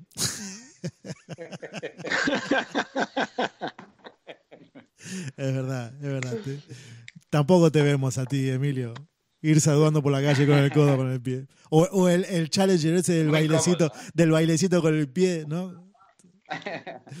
Nos dice Antonio Pérez Ceronelas, un saludo a Emilio, aunque se haya afeitado el bigote que nos prometió. Un amigo de él, seguro, eh, claro. Enrique Brotons dice: ¿Dónde está el bigote, Emilio? Está, eh, o sea, el bigote hoy va a ser Tending Tropic. Sí, el bigote. Todavía eh, queda, tiempo, queda tiempo para, que salga el bigote. Sí, para el final del programa te sale. Al final te sale, seguro. Un par de vinos más y te sale. No, Emilio, Emilio siempre cumple. ¿eh? Exacto, eso es verdad. Eh, Clemente nos dice, al final son intereses de las potencias del mundo para debilitar al resto de países. Eso ya entrando en la parte de geopolítica. La parte de geopolítica ya vemos lo de Rusia, China, Estados Unidos, Francia, Pima y muchas historias, muchas hipótesis. Eh, Luis Enrique se parte de la risa. Un saludo, Ernesto. Dice, bueno, gente que se, está saludando entre ellos, escriben y se saludan entre ellos, entre los que están escribiendo. ¿no? Hola, Abel, se dice hola, Ángel. se escribe que Ernesto, está saludando a todos. exactamente, Hemos creado una subred social. Totalmente, totalmente. Está todo el mundo ahora mismo eh, metiéndose y saludándose entre ellos en el chat de eh, este programa. Que, está bueno también, ¿eh? que está bueno que pase eso. Eso significa de que la gente nos está escuchando y, y está siguiendo atento a lo que estamos diciendo que a veces son interesantes, otras veces no. mandarlo a un montón de, mandar el enlace a un montón de peña por, por WhatsApp, porque me, me dijo, la, algunas personas me dijeron, tío, que le resultó bastante agradable. Digo, bueno, pues quien quiera, pues ahí está. Que ponga 50 euros y ya está, ¿no? ya está, somos, somos, cuatro, somos, cuatro, ¿no? Somos cuatro. Em, Abel, Abel alias, dice Gaby y Emilio, los número uno. O sea que se disputan ahí un poco, ¿no? Eh, José Ross, Caña dice, si no hemos empezado. Eh, Miguel Almería, ah, Miguel, bueno, también escribió. Gacel, Emilio, bueno, todo esto. ¿Ustedes creen que la gente realmente es solidaria? ¿O mancha, o mancha esos cuatro tontos que andan haciendo el gilipollas en la calle? Emilio. Es complicado. Emilio, vamos a empezar por Emilio, a ver. Yo lo tengo claro, la gente, eh, la gente es solidaria y la gente, la gente en situaciones como la que estamos viviendo lo demuestra y estamos viendo cómo eh, los sanitarios se desviven en horas sin recursos em, en ayudar y en dar eh, salud a los demás y está viendo cómo gente hace mascarillas, que nombrábamos antes el caso de Loreto, pero que hay muchísimos, que todo el que tiene una una impresora 3D te hace las máscaras. Es decir, esta sociedad es maravillosa. El ser humano es bueno por naturaleza. Luego hay eh, gente y, que se salta el confinamiento, que, bueno, pues que, que, no lo hace bien, como, como todo, pero que yo creo que esa es una minoría tampoco representativa de, de, la sociedad española y de los valores que tenemos, que no merecen la pena. O sea, eh, hacen mucho ruido, pero son pocos. Yo estoy seguro que son muy pocos. Por suerte, por lo, poco, por lo pocos que son, mm, se les puede llamar excepciones. Exactamente. Correcto. Cada vez más. Sí. Lo que pasa es que son ahora mismo los que se oyen. Eh, pues, ahora de lo que se habla es de la excepción. Claro, ¿sabe, lo, ¿sabe lo, que pasa? Claro, exactamente. ¿Sabe lo que pasa también, Miguel? Que es de lo que se habla porque mm, ¿quién va a hablar de la gente que se queda en su casa? Nadie, no, es noticia, ¿me entiendes? De los cuatro que estuvieron en Roqueta en el PAS. Exacto, hay 40 millones de personas. 40 millones de personas. Claro, hay 40 millones de personas, 45 millones de personas. Y de repente, mil salen a la calle a hacer el tonto y hay que hablar de los mil. Claro, eso es la excepción. En el resto estamos haciendo lo normal. Exactamente, exactamente. Es, es complicado, es complicado eso. Gabriel. Como decía Emilio. Sí. Ah, ¿Perdón? no, no, no. Gabri, Gabri, Gabri. ¿Tienes algo para decir acerca de esto? La gente solidaria. Sí, bueno, que, que eh, ¿sabes qué es lo que pasa? Que el otro día, el otro día yo mismamente eh, se hizo meme que en ese momento había como treinta y pico mil contagiados y había como cincuenta y pico mil denuncias por violación del confinamiento. Y el meme era que, en este país hay más gilipollas que contagiados. Pero por fortuna 55.000 con respecto a 45 millones pues sigue siendo poco. Y estoy seguro de que habrá algún reiterado, algún reiterado habrá algún gilipollas reiterado, es decir, que es gilipollas varias veces, que todos conoceremos algunos, y, no serán 55.000, sino que serán menos, pero que aún así llama la atención porque lo justo sería que fueran 200 gilipollas en España los que salieran sin motivo real a la calle pero bueno, pues tenemos que, tenemos que convivir con eso, porque tiene que haber de todo, porque si lo malo no sabríamos comparar y, e identificar lo bueno, entonces pues tiene que haber de todo. Y, aparte que también cuánta gente habrá que a lo mejor lo han denunciado y, y a lo mejor no era justo, que lo habrá también o cuántos habrá que se han equivocado porque no lo saben. No sé, que es que cada persona es un mundo. Y también la cantidad pues, de gente que lo sigue haciendo y, no son denunciados porque, bueno. exactamente, también. los que no se saben. Entonces, pues bueno, hay un poco de todo, pero por fortuna, pues sí, se habla de ello, pues es como, como que solamente se habla del árbitro que lo ha hecho muy mal, porque el que lo ha hecho muy bien simplemente ha hecho que siga el, eh, el curso del partido. Exacto. Pero bueno, pues, pues, sí es que ahora, como no tenemos de otra cosa que hablar, pues se habla de esas excepciones. Así es. Nos, dice, nos dice Juan Diego Matarín.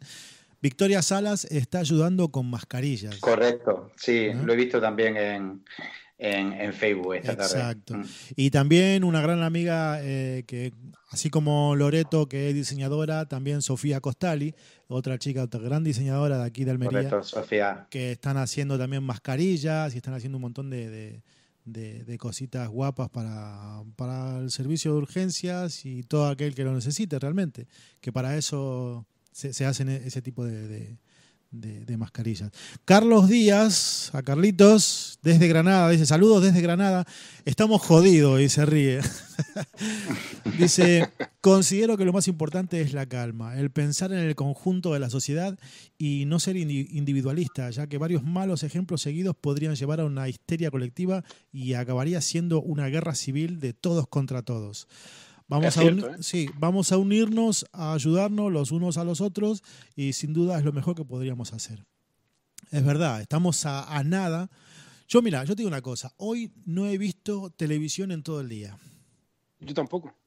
No quise ver televisión en todo el día. ¿Por qué? Porque primero ya estoy cansado de leer las cosas que leo en Facebook.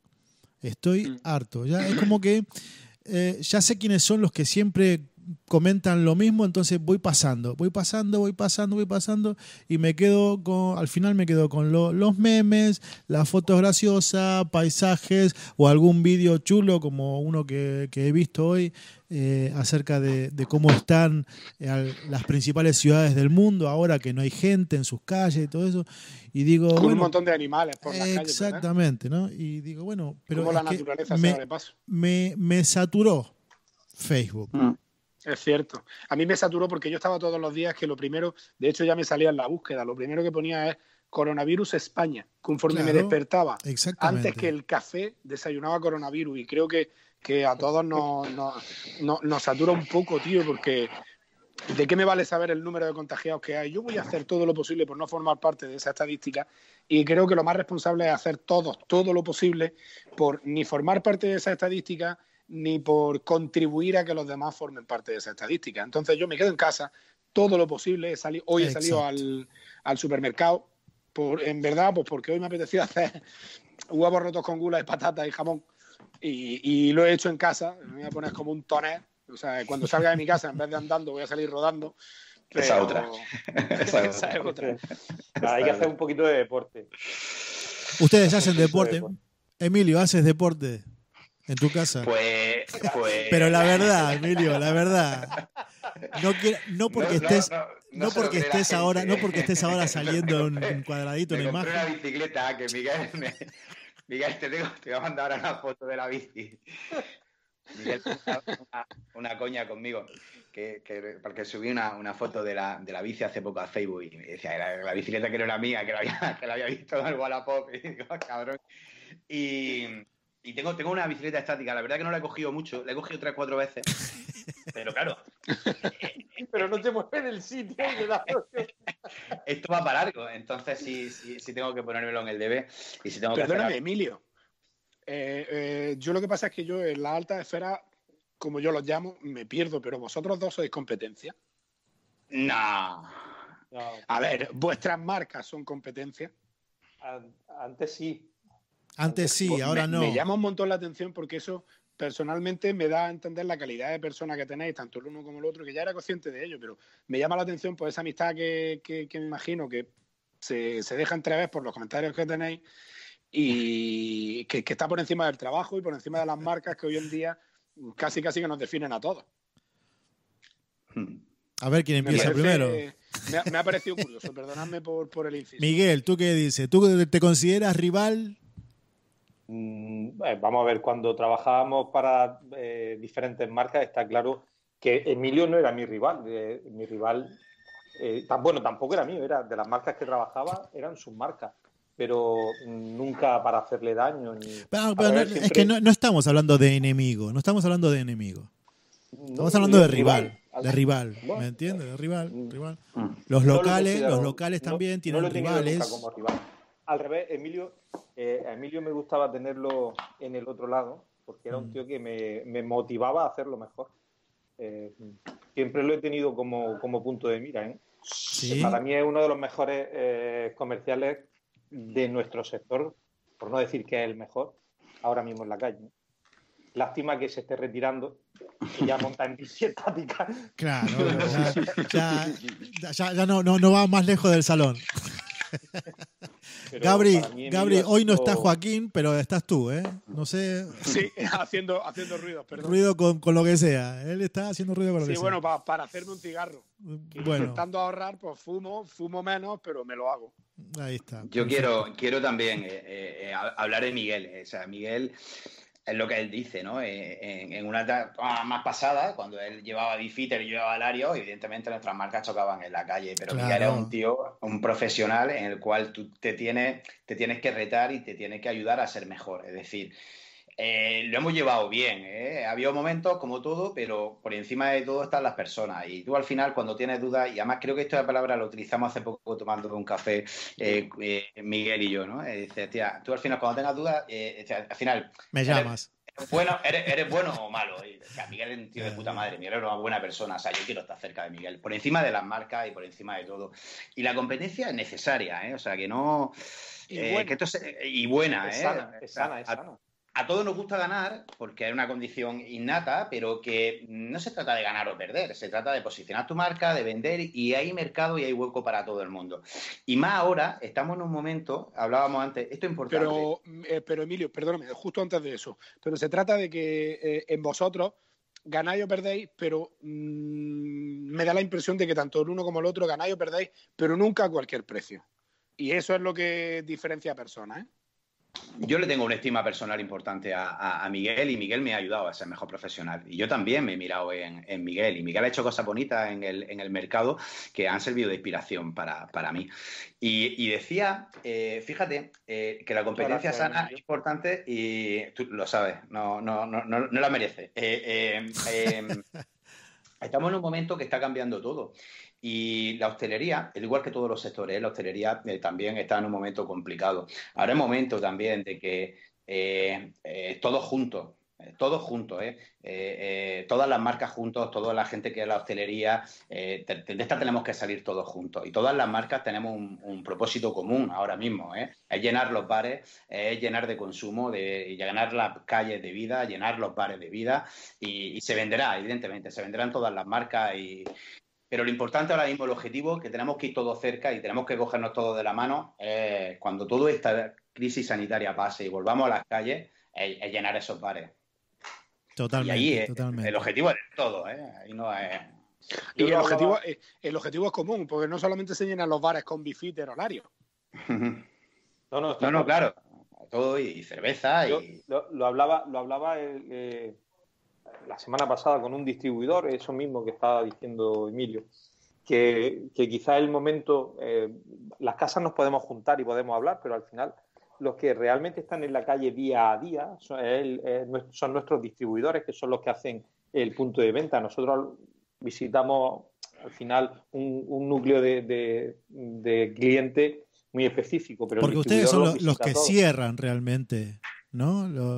los cerradores del negocio. Bueno, vamos a llamar. Vamos a llamar no bares, ¿eh? No bares. El, el, cerrojo. Vamos a llamarlo el cerrojo, sí. Claro. los cierrabares. Los, cierrabares no, los que cierran el negocio. Que quizá eh, lo que eh, deberían es de juntarse ellos y, y ahora es el momento de, de, marcar una línea y que todos vayan por esa misma línea y no que el sector eh, siempre va por, por a ver quién puede más. ¿Sabes lo que pasa? Que siempre habrá intereses personales ¿me entiendes?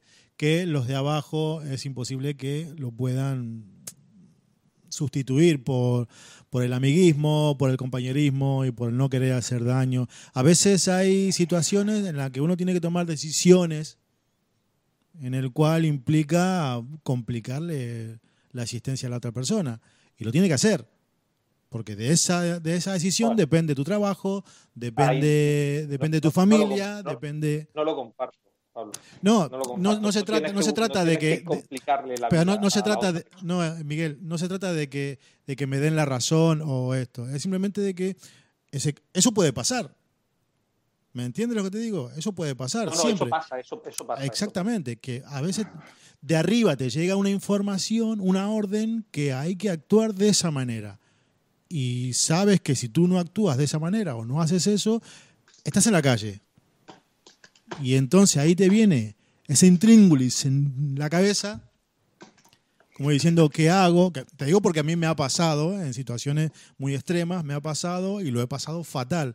Pero lo tuve que hacer. Lo tuve que hacer porque detrás mío hay facturas, hay esto, hay lo otro, hay otro. En, el caso vuestro hay familia, hay hijos, hay esposa, hay hipoteca, hay esto. Que es la parte cruda, ¿no? La parte bonita, la parte bonita es. Muchas veces tienes que poner también tus valores primero antes que todo eso, ¿eh?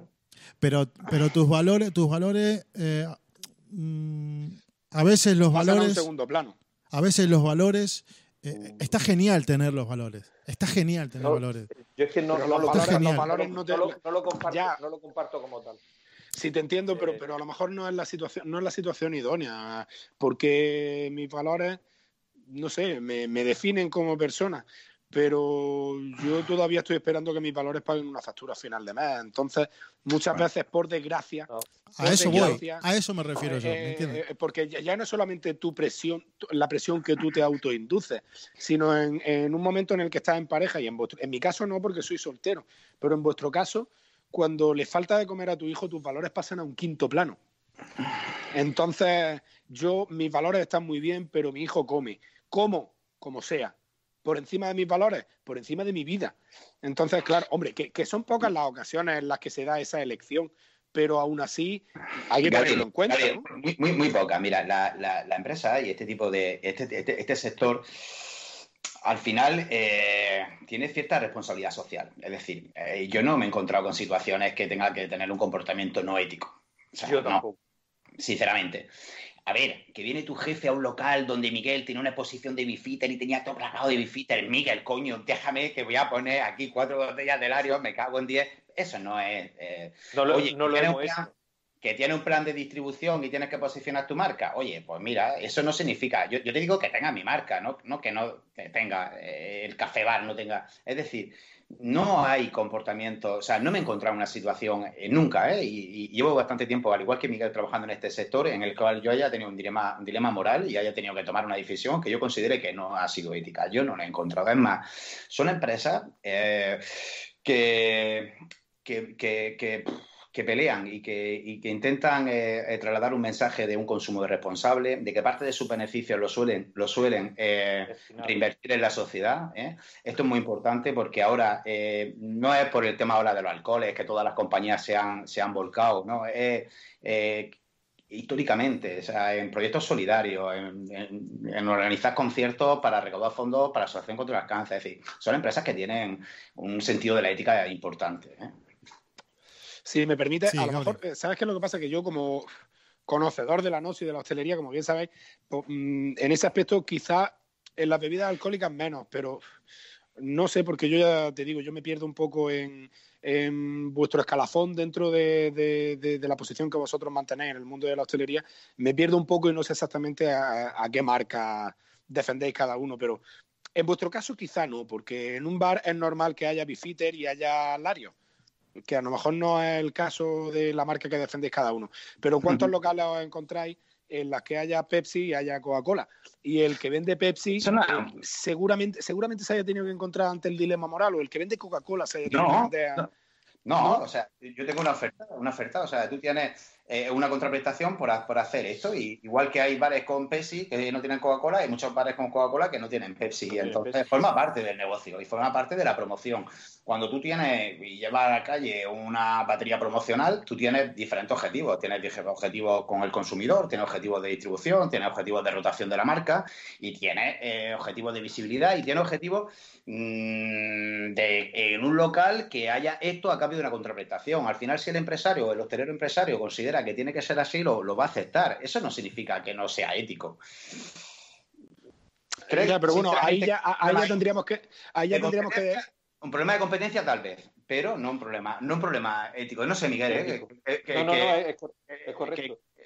en la cerveza estamos acostumbrados y sin embargo lo hemos normalizado. Ya llego un, un, bar y me encuentro un grifo y me encuentro un grifo de una cerveza que me gusta más o menos y no me dan la opción de que, normalmente en mm. botella sí, pero en el grifo normalmente no me dan la opción. Es un problema ético de cara a la compañía que eh, lo ha cerrado o, un éxito comercial. ¿Se han, encontrado con algún caso de estos?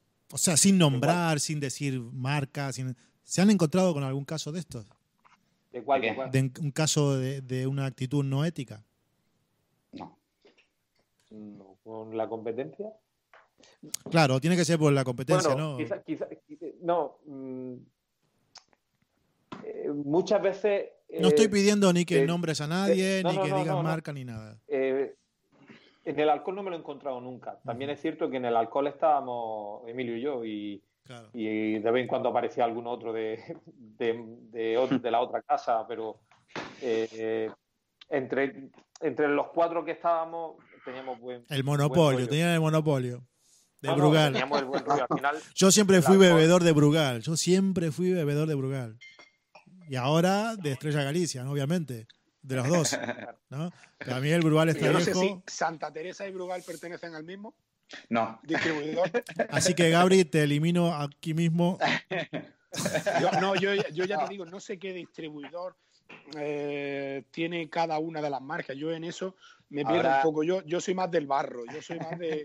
sé perfectamente dónde está cada cosa dentro de la barra. Yo soy más del barro en esa aspecto. Tú eres, tú eres de lo que se da vuelta y sabe dónde está la botella, ¿no? Sin mirar. Claro, coge ahí, coge ahí y ya está. Y los malabares. Eh, y los malabares. aquí está mi maestro. Aquí está el principal maestro.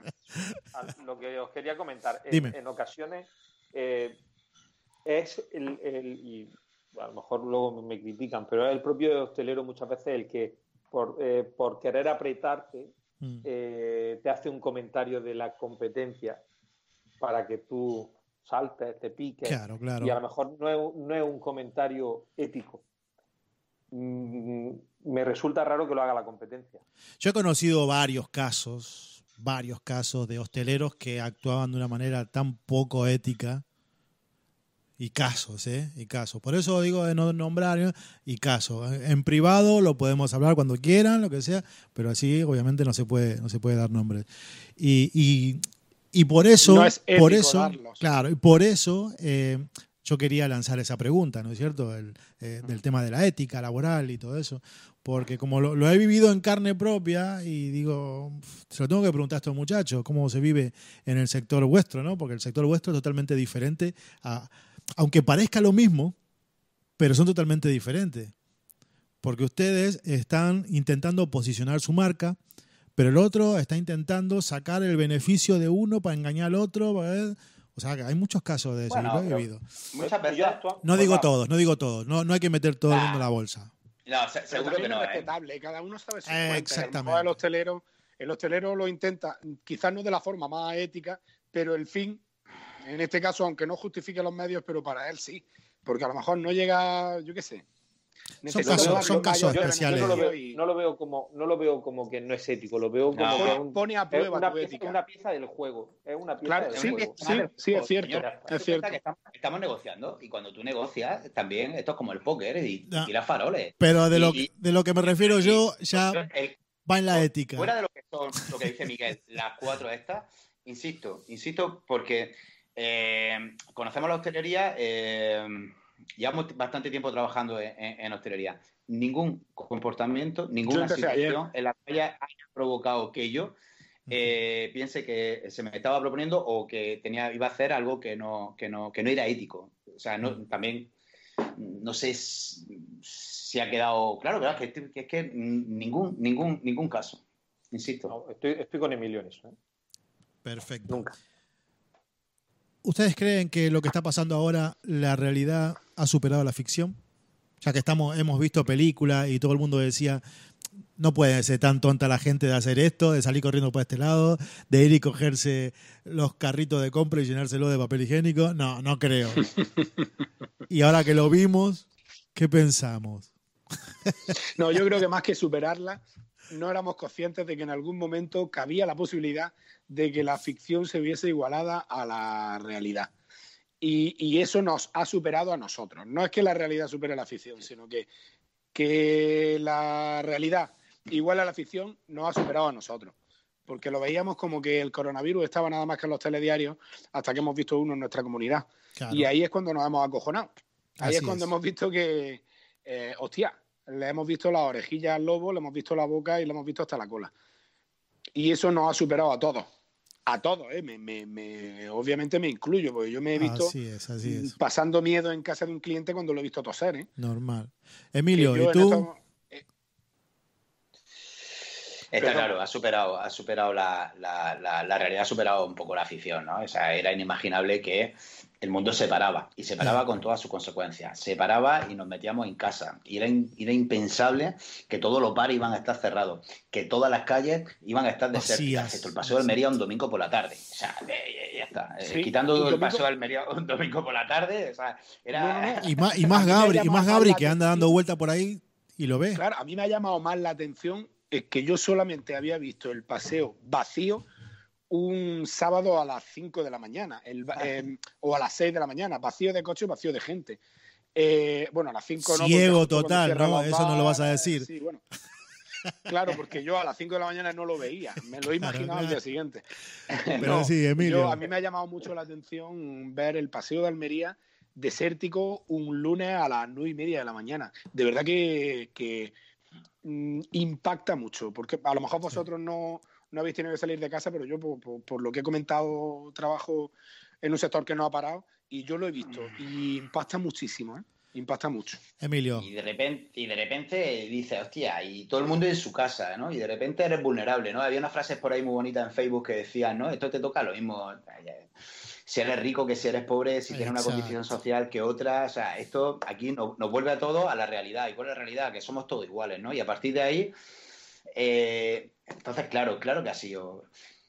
Y creo que estamos en una situación muy dura, muy, muy tremendamente dura para, para, para todas, pero y lo decíamos antes, y para todos, pero realmente tenemos que sacar esa lectura positiva, ¿eh? esa lectura positiva de, decir. Mm, ese aprendizaje. O sea, esto tiene que servir para algo, para, para mejorar como sociedad, desde luego. Exactamente, exactamente. Miguel. Opino lo mismo. Miguel. Que Emilio lo, Emilio lo ha referido todo perfectamente. No, no hay mucho más, no hay mucho más que añadir a, lo que dice Emilio. Eh, Pero tú, lo, tú ves que, que ha superado. Totalmente. Eh, yo no me habría imaginado cuando veía a China mm, cómo estaba que eso iba a llegar mañana aquí a la puerta de mi casa. Eh, cuando ya lo tiene Italia ya dice, uff, esto se acepta. ¿eh? Y cuando llega ahí en Madrid dice, la tiene encima. y ya no tienes tiempo de reaccionar. Es verdad, es verdad eso. Yo creo que, que ahora mismo con todo este tema del coronavirus, con todas las muertes, todos los infectados y todo ese tipo de cosas, Em, lo estamos normalizando. Tanta información que tenemos, lo estamos normalizando. ya las muertes las contamos como si ¿eh? fuese, no sé, eh, vamos ganando a Italia o vamos ganando a esto. Mm, o sea, se está, se está de a poco, no digo que ya se ha, se ha parado y se ha aceptado esto, ¿no? Pero, em, pero de a poco estamos aceptando el hecho de que, bueno, 100 más, 200 más o 200 menos. 800. Em, la noticia, la noticia, la noticia es 800 eh, muertos. Ah, bueno, pero fueron 100 menos que, que ayer. pero es que, son 800 muertos. O sea, nos estamos volviendo locos de normalizar. 800, 800, personas que han dejado de, vivir, 800 familias que están destrozadas. Exactamente. Pero eso es brutal. ¿eh? Eso vamos a, vamos, a, vamos a ser realmente realistas cuando salgamos a la calle. Vuelvo al principio del programa.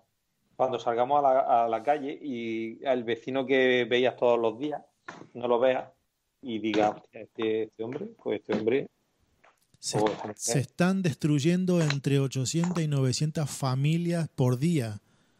Es una barbaridad eso. Y lo estamos normalizando, ¿eh? Estamos llegando al punto en que lo vemos en la telediario y, y lo único que espera la gente es a que se equivoque el tipo para hacer un meme. ¿Me entiendes lo que Va a hacer un meme y hacer un, O si no, el partido contrario, machacando. O sea, estamos locos, locos. Estamos descerebrados ya. Estamos eh, mm, saliendo de la realidad.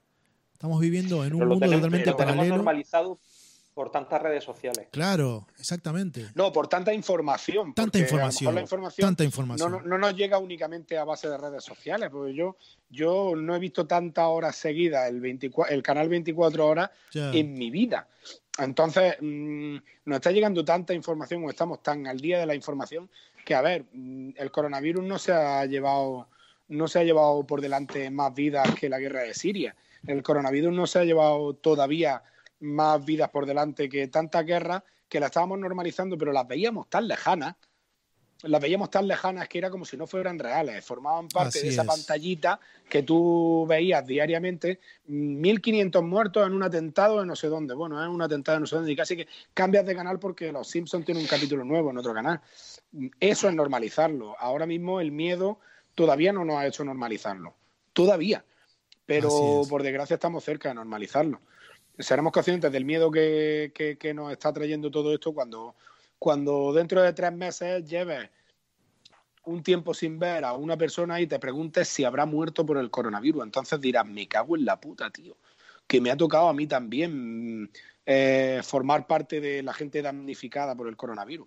Ahí es cuando empezaremos a ser conscientes. Cuando salgamos a la calle y llevamos tiempo sin ver a una persona y nos preguntamos si ha muerto por el coronavirus o qué cojones le ha pasado porque esto nos está tocando a todos, porque en Almería hay, no sé, cerca de 200 casos y aquí no somos muchos, 200 familias de forma directa o indirecta nos van a tocar a todos. ¿eh? Así es, así es. Sí, total. Eh, bueno, mensajitos. Dice mm, Ernesto, ha opinado acerca de cuando ustedes estaban tirando flores. Dice, al final se enrollan, al final se enrollan. Dice. en cuanto podamos. Ya, claro. Eh, Antonio Pérez nos dice, eh, la tiene en venta al probarla varias veces y darse cuenta que no llevaba Silín. la bici, ¿no? Ah, la bici, ah, la bici, exactamente. Es, muy gracioso, Antonio. también, también nos dice Juan Diego Matarín, dice, bueno, esto se refiere a lo que estábamos hablando acerca de, lo ético, lo profesional. Dice, Emilio es un magnífico profesional, es de las personas que siempre querría en tu equipo. No vale porque es amigo, entonces no, no, no vale, no vale. Bueno, pero está bien que un amigo lo diga, ¿no? Peor es que un amigo no lo diga. Claro. Nos dice, mm, a ver si hay alguno por ahí, dice Carmen Bell, dice, cuando veíamos Wuhan nos parecía eh, todo demasiado exagerado y lejano. Es así, es lo que estábamos hablando hace un rato, que lo veíamos todo lejos, lo veíamos como que eso era parte de una película. Claro, es que sabes que lo que pasa es que la televisión era como una ventana a un sitio muy lejano y ahora la televisión y ahora para ver la televisión no tenemos que abrir no tenemos nada más que abrir nuestra propia ventana. y eso está más cerca. Así es, que ahora vemos las calles desiertas en nuestro propio pueblo, en nuestra propia comunidad, en la acera que pisas conforme sales de tu comunidad. Entonces, es que ya el peligro es inminente. El peligro lo tienes en tu puta calle, el peligro lo tienes en tu comunidad, el, el peligro está en todos lados. Porque encima de todo, no es una bomba que ves venir, es un virus que no ves. Exactamente. Entonces eso yo creo que nos hace concienciarnos un poco a todos. ¿eh? Es el enemigo invisible que tenemos ahora mismo. Claro, claro. ¿Mm? Totalmente. Es el enemigo invisible. Eh, ¿Hay que tenerle miedo o respeto a este enemigo invisible? Porque lo que dijo Gabriel recién no lo vemos venir. Emilio. Eh, miedo yo, creo que tanto miedo como, como, como, respeto. O sea, respeto porque eh, estaba claro que las consecuencias son, son trágicas, ¿no? Y son trágicas precisamente para todos. Pensábamos que eran las personas más vulnerables, las personas mayores, pero a diario salen las noticias eh, gente joven, gente sin, sin patologías previas. Es decir, esto ataca y ataca a cualquiera. Y, miedo, y miedo, sí, también. Hay que, tenerle, hay que tenerle miedo, porque el miedo también difunde ese respeto un poco, que toma esa alerta, ¿no? El miedo, el miedo en su justa medida es necesario. El miedo es el peor de, de, las fuerzas, ¿no? Pero en su justa medida te hace que ese temor tú seas precavido y que te pongan guantes. Que estés alerta, que estés alerta. El miedo te pone alerta te pones esa alerta y dices, tía, ¿qué le voy a dar? Voy a coger el pomo del, del, este cuando el ascensor y demás, y oye, necesito protección para esto. ¿Por qué? Porque me puedo contagiar. Entonces, eso, parte de eso lo hacemos por miedo también. Por no contagiarnos, pero, por, miedo a no contagiarnos. no, no hay que pasar a la psicosis, pero sí por lo menos mantenerse con en alerta, ¿no? Es decir, hostia. Miguel. Eh, hombre, miedo no sé, el, tema del miedo es, que miedo, respeto. un respeto muy grande, un respeto muy grande y más cuando eh, hoy llevamos 7.340 muertos. ¿Vale? no es, que es brutal. No lo quise ver, ¿eh? Es que es brutal. No lo quise ver, por eso dije que no había visto. hay, que tener, hay que tener mucho respeto. Miedo, bueno, al final, mm, donde está el cuerpo está el peligro, eso decía. O eso dicen.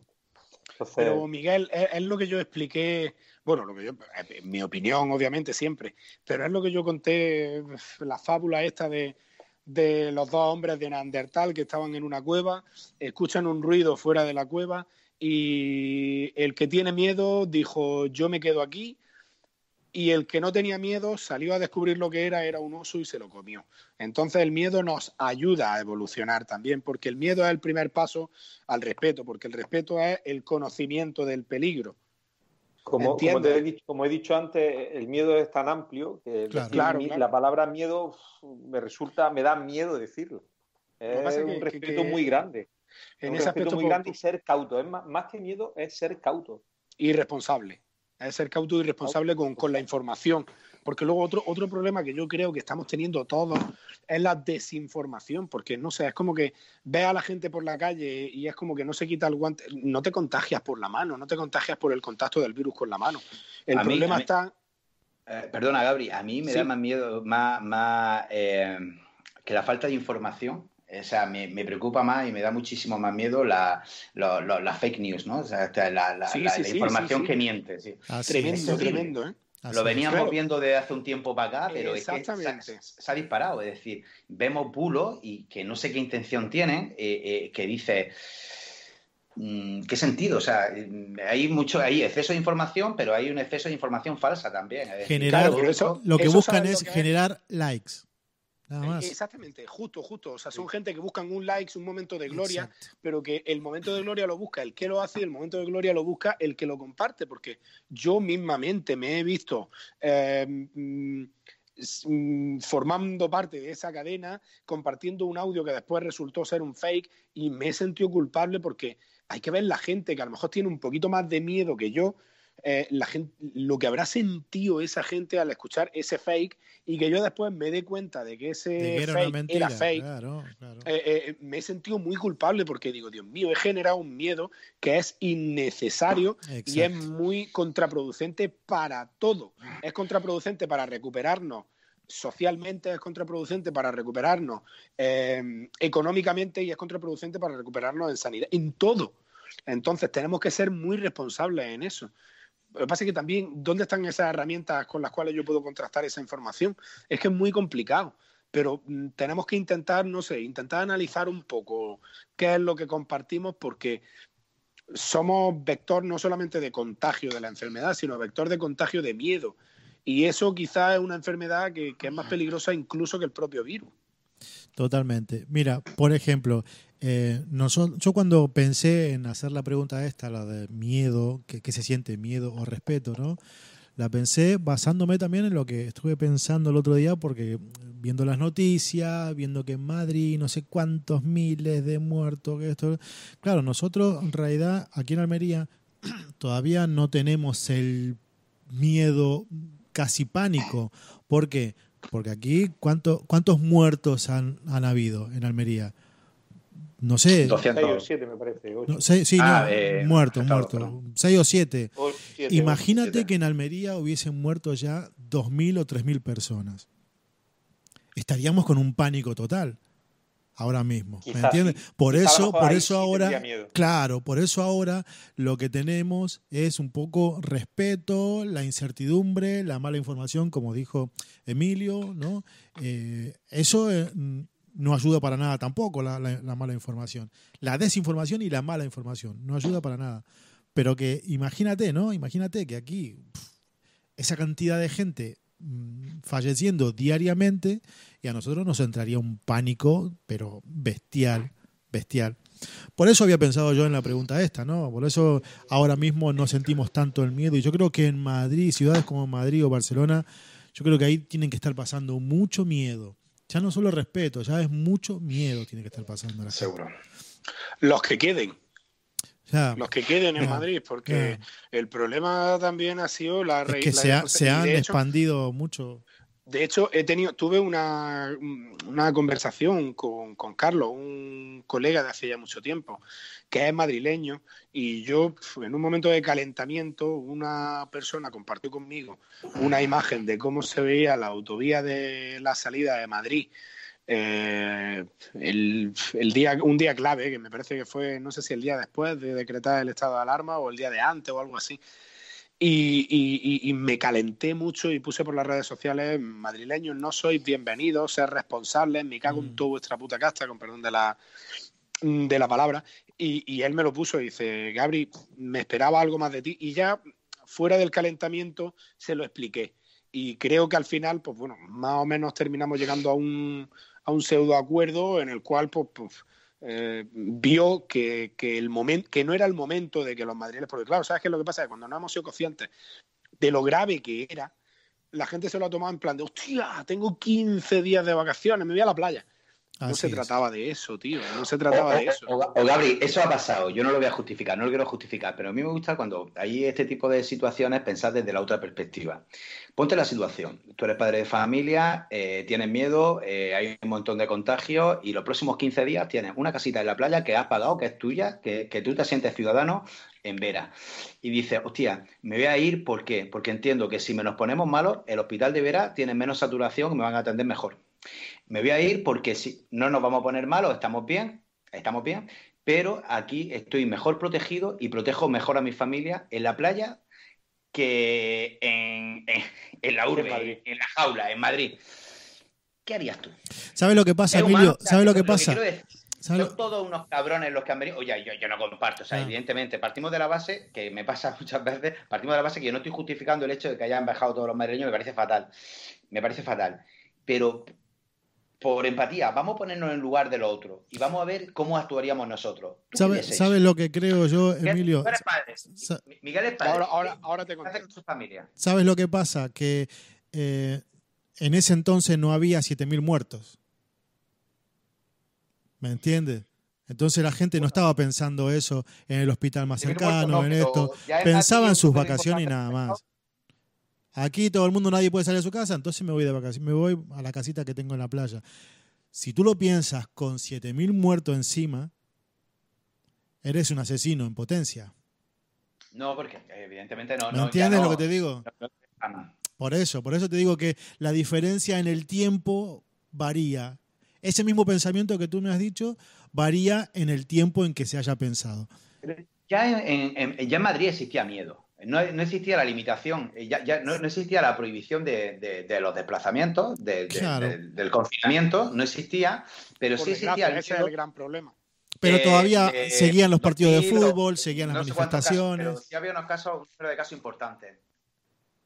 ¿Tú qué has hecho, Miguel? De verdad, tú a tu familia, en tu casa, ¿eh? que no te vayas a ir a un hotel, te vas a tu casa, ¿eh? la que también es tu casa que has pagado. Quizá, quizá como dice Emilio, la, primera, el primer chip es coger las cosas, Exactamente. hacer y salir Exactamente. ¿eh? Ese es el primer chip, pero no el chip en el plan pensar eh, me voy porque un hospital allá hay menos gente, menos infectados. No, porque en ese entonces no había 7.000 muertos. Había dos o tres, punto. Entonces uno dice, entonces uno va al chip ese. Tampoco, ¿eh, Pablo? Creo que ya estaba, creo que ya estaba cerrado, ya estaba cerrado el núcleo de hostelería en Madrid. ¿eh? eh Madrid cerró, sí, sí, estamos hablando de una semana antes que nosotros. Claro, estamos, eh, estamos hablando de que de que fue un día antes o un día después de decretarse el estado de alarma y el estado de alarma no se decretó hasta que no eran eh, 300 o 400 muertos. No, pero no sé la cifra exacta. no lo sé yo tampoco, por eso. Más o menos, más o menos. ¿Sabes qué es lo que pasa? Que yo lo que critico quizás no sea tanto a ese padre que lo hizo por salvar a su familia, sino a la gente que se tomó ese estado de alerta como unas vacaciones. ¿Entiendes? Porque son dos conceptos distintos del de la misma situación. No es lo mismo de decir, hostia, estoy aquí para 15 días que me tengo que quedar en mi casa, vaya pedazo de vacaciones, me voy a ver. No es lo mismo eso que pararte y decir, vamos a ver. Mm, claro que, también es lo que tú dices, hay que empatizar un poco y, analizar cada circunstancia, pero ¿cómo te pones a analizar cada uno de los, de los casos millones de personas que, que vienen? Pero creo que es que eso debería haber sido un ejercicio de autorreflexión por cada uno de los que vinieron, que dudo mucho que lo, que, lo hayan tenido. ¿Qué ocurre? Que no es lo mismo decir, vamos a ver, en mi familia estamos todos sanos, no tenemos ni siquiera síntomas, que aún así no estás libre de ser vector de contagio, pero por lo menos es un buen indicativo. Eh, aquí en Madrid mm, la curva mm, va a empeorar. Es el momento de coger y irme, yo que puedo teletrabajar desde casa, me voy a ver, hago una compra grande y me confino en mi casa. No, estamos hablando de la gente que se ha venido aquí, se ha ido a la playa y se ha ido a pasear que pueden o no ser vector de contagio, que en Almería pasamos de tener 24 infectados a tener 200 en cuestión de días. Pero cuando tú también ibas a la playa, no, no, no, no, no han ido a la playa, o, sea, no han ido a los bares cuando tú no podías ir a los bares. Han ido a los bares el mismo fin de semana que tú estabas en los bares porque se permitía estar en los bares en ese momento. Es decir, no, estamos hablando tampoco, de, Tampoco lo justifico, ¿eh? Ya no, pero sabes que, hombre, yo quizás no sea un buen ejemplo porque yo eh, quiero pensar que más o menos me conciencié desde un desde el minuto uno, no, porque nadie lo hizo, porque esto, bueno, eso no es un porqué, eso es una excusa más bien. Eh, pero yo fui de los primeros concienciados, en plan de, oye, señores, que esto se puede poner serio, vamos a intentar tomar todas las precauciones que tengamos en nuestra mano, eh, porque es por el bien de todos y tampoco nos cuesta tanto trabajo. y, yo y yo he estado trabajando porque mi sector era necesario y por el miedo que tenía a perder el trabajo, no te lo voy a negar. Eh, ¿Conducta irresponsable? Probablemente sí, por mi parte. Pero he puesto todos los medios que tenía en mi mano. Ahora, si todos hubieran actuado como, como yo actué en ese momento, no me voy a poner de ejemplo, pero, pero y, creo que puedo. Pero bueno, mm, si todos hubieran actuado de forma responsable, los contagios no se hubieran disparado, pero ni en Madrid ni en ningún sitio. No nos lo tomamos en serio en ningún momento. Y eso ha sido una conducta muy irresponsable, principalmente en España, que, es en plan de que somos unos indolentes por naturaleza. ¿Sabes, Gaby? Que, yo creo que es la suma de muchos factores lo que ha provocado esto. Tú date cuenta que tú no te encuentras mal, tú eres asintomático 14 días y estás transmitiendo. Exactamente. Eh, tú no, actúas, con mala fe, tú estás haciendo tu vida normal. No, sí, yo estoy de puta madre. Yo estoy de puta madre y ahora cojo y me voy a tomarme un café y estoy contaminando la caza del café donde estoy tomando café. Y esto pasa. Y, la silla y la mesa. claro, claro, no, pero Emilio, ¿sabes qué es lo que pasa? Que yo, por ejemplo, en mi trabajo, que he tenido que ir a tantas casas, eh, había personas que, que, no les resultaba importante si fueras con guante o con mascarilla y me decían, no, hombre, no te preocupes. Y yo, le, ¿sabes cuál ha sido la frase que más he repetido? en todas esas casas y si, si por casualidad hay alguna persona viendo esto que yo le haya hecho la instalación en estos días lo, lo puede decir. La frase que yo me he repetido es que el comportamiento más responsable es que todos nos tratamos como si todos estuviéramos infectados. Ese es el comportamiento más responsable, es decir, no, no, existe un factor de contaminación cero, un factor de contagio cero, pero se reduce muchísimo en cuanto tú llevas mascarilla y llevas guantes y sigues una higiene en las manos y, te lavas e intentas aislar la parte que ha tenido contacto con la sociedad de tu casa, eh, lo intentas aislar todo lo posible. Yo Mm, conseguí una garrafa de 5 litros de alcohol etílico y me he hecho como 3 litros de, un líquido a base de nenuco y alcohol etílico que, iba gastando medio litro por día porque a cada casa que iba me lavaba las manos, me ponía los guantes, me lavaba los guantes y me lavaba la cara con alcohol etílico. Y después me ponía la mascarilla. Entonces, creo que la conducta más responsable es que, aunque creamos que no estamos contagiados, que nos tratemos los unos a los otros como si, como si sí lo estuviéramos. Yo creo que de esa manera conseguiríamos frenar en el mayor número posible el contagio.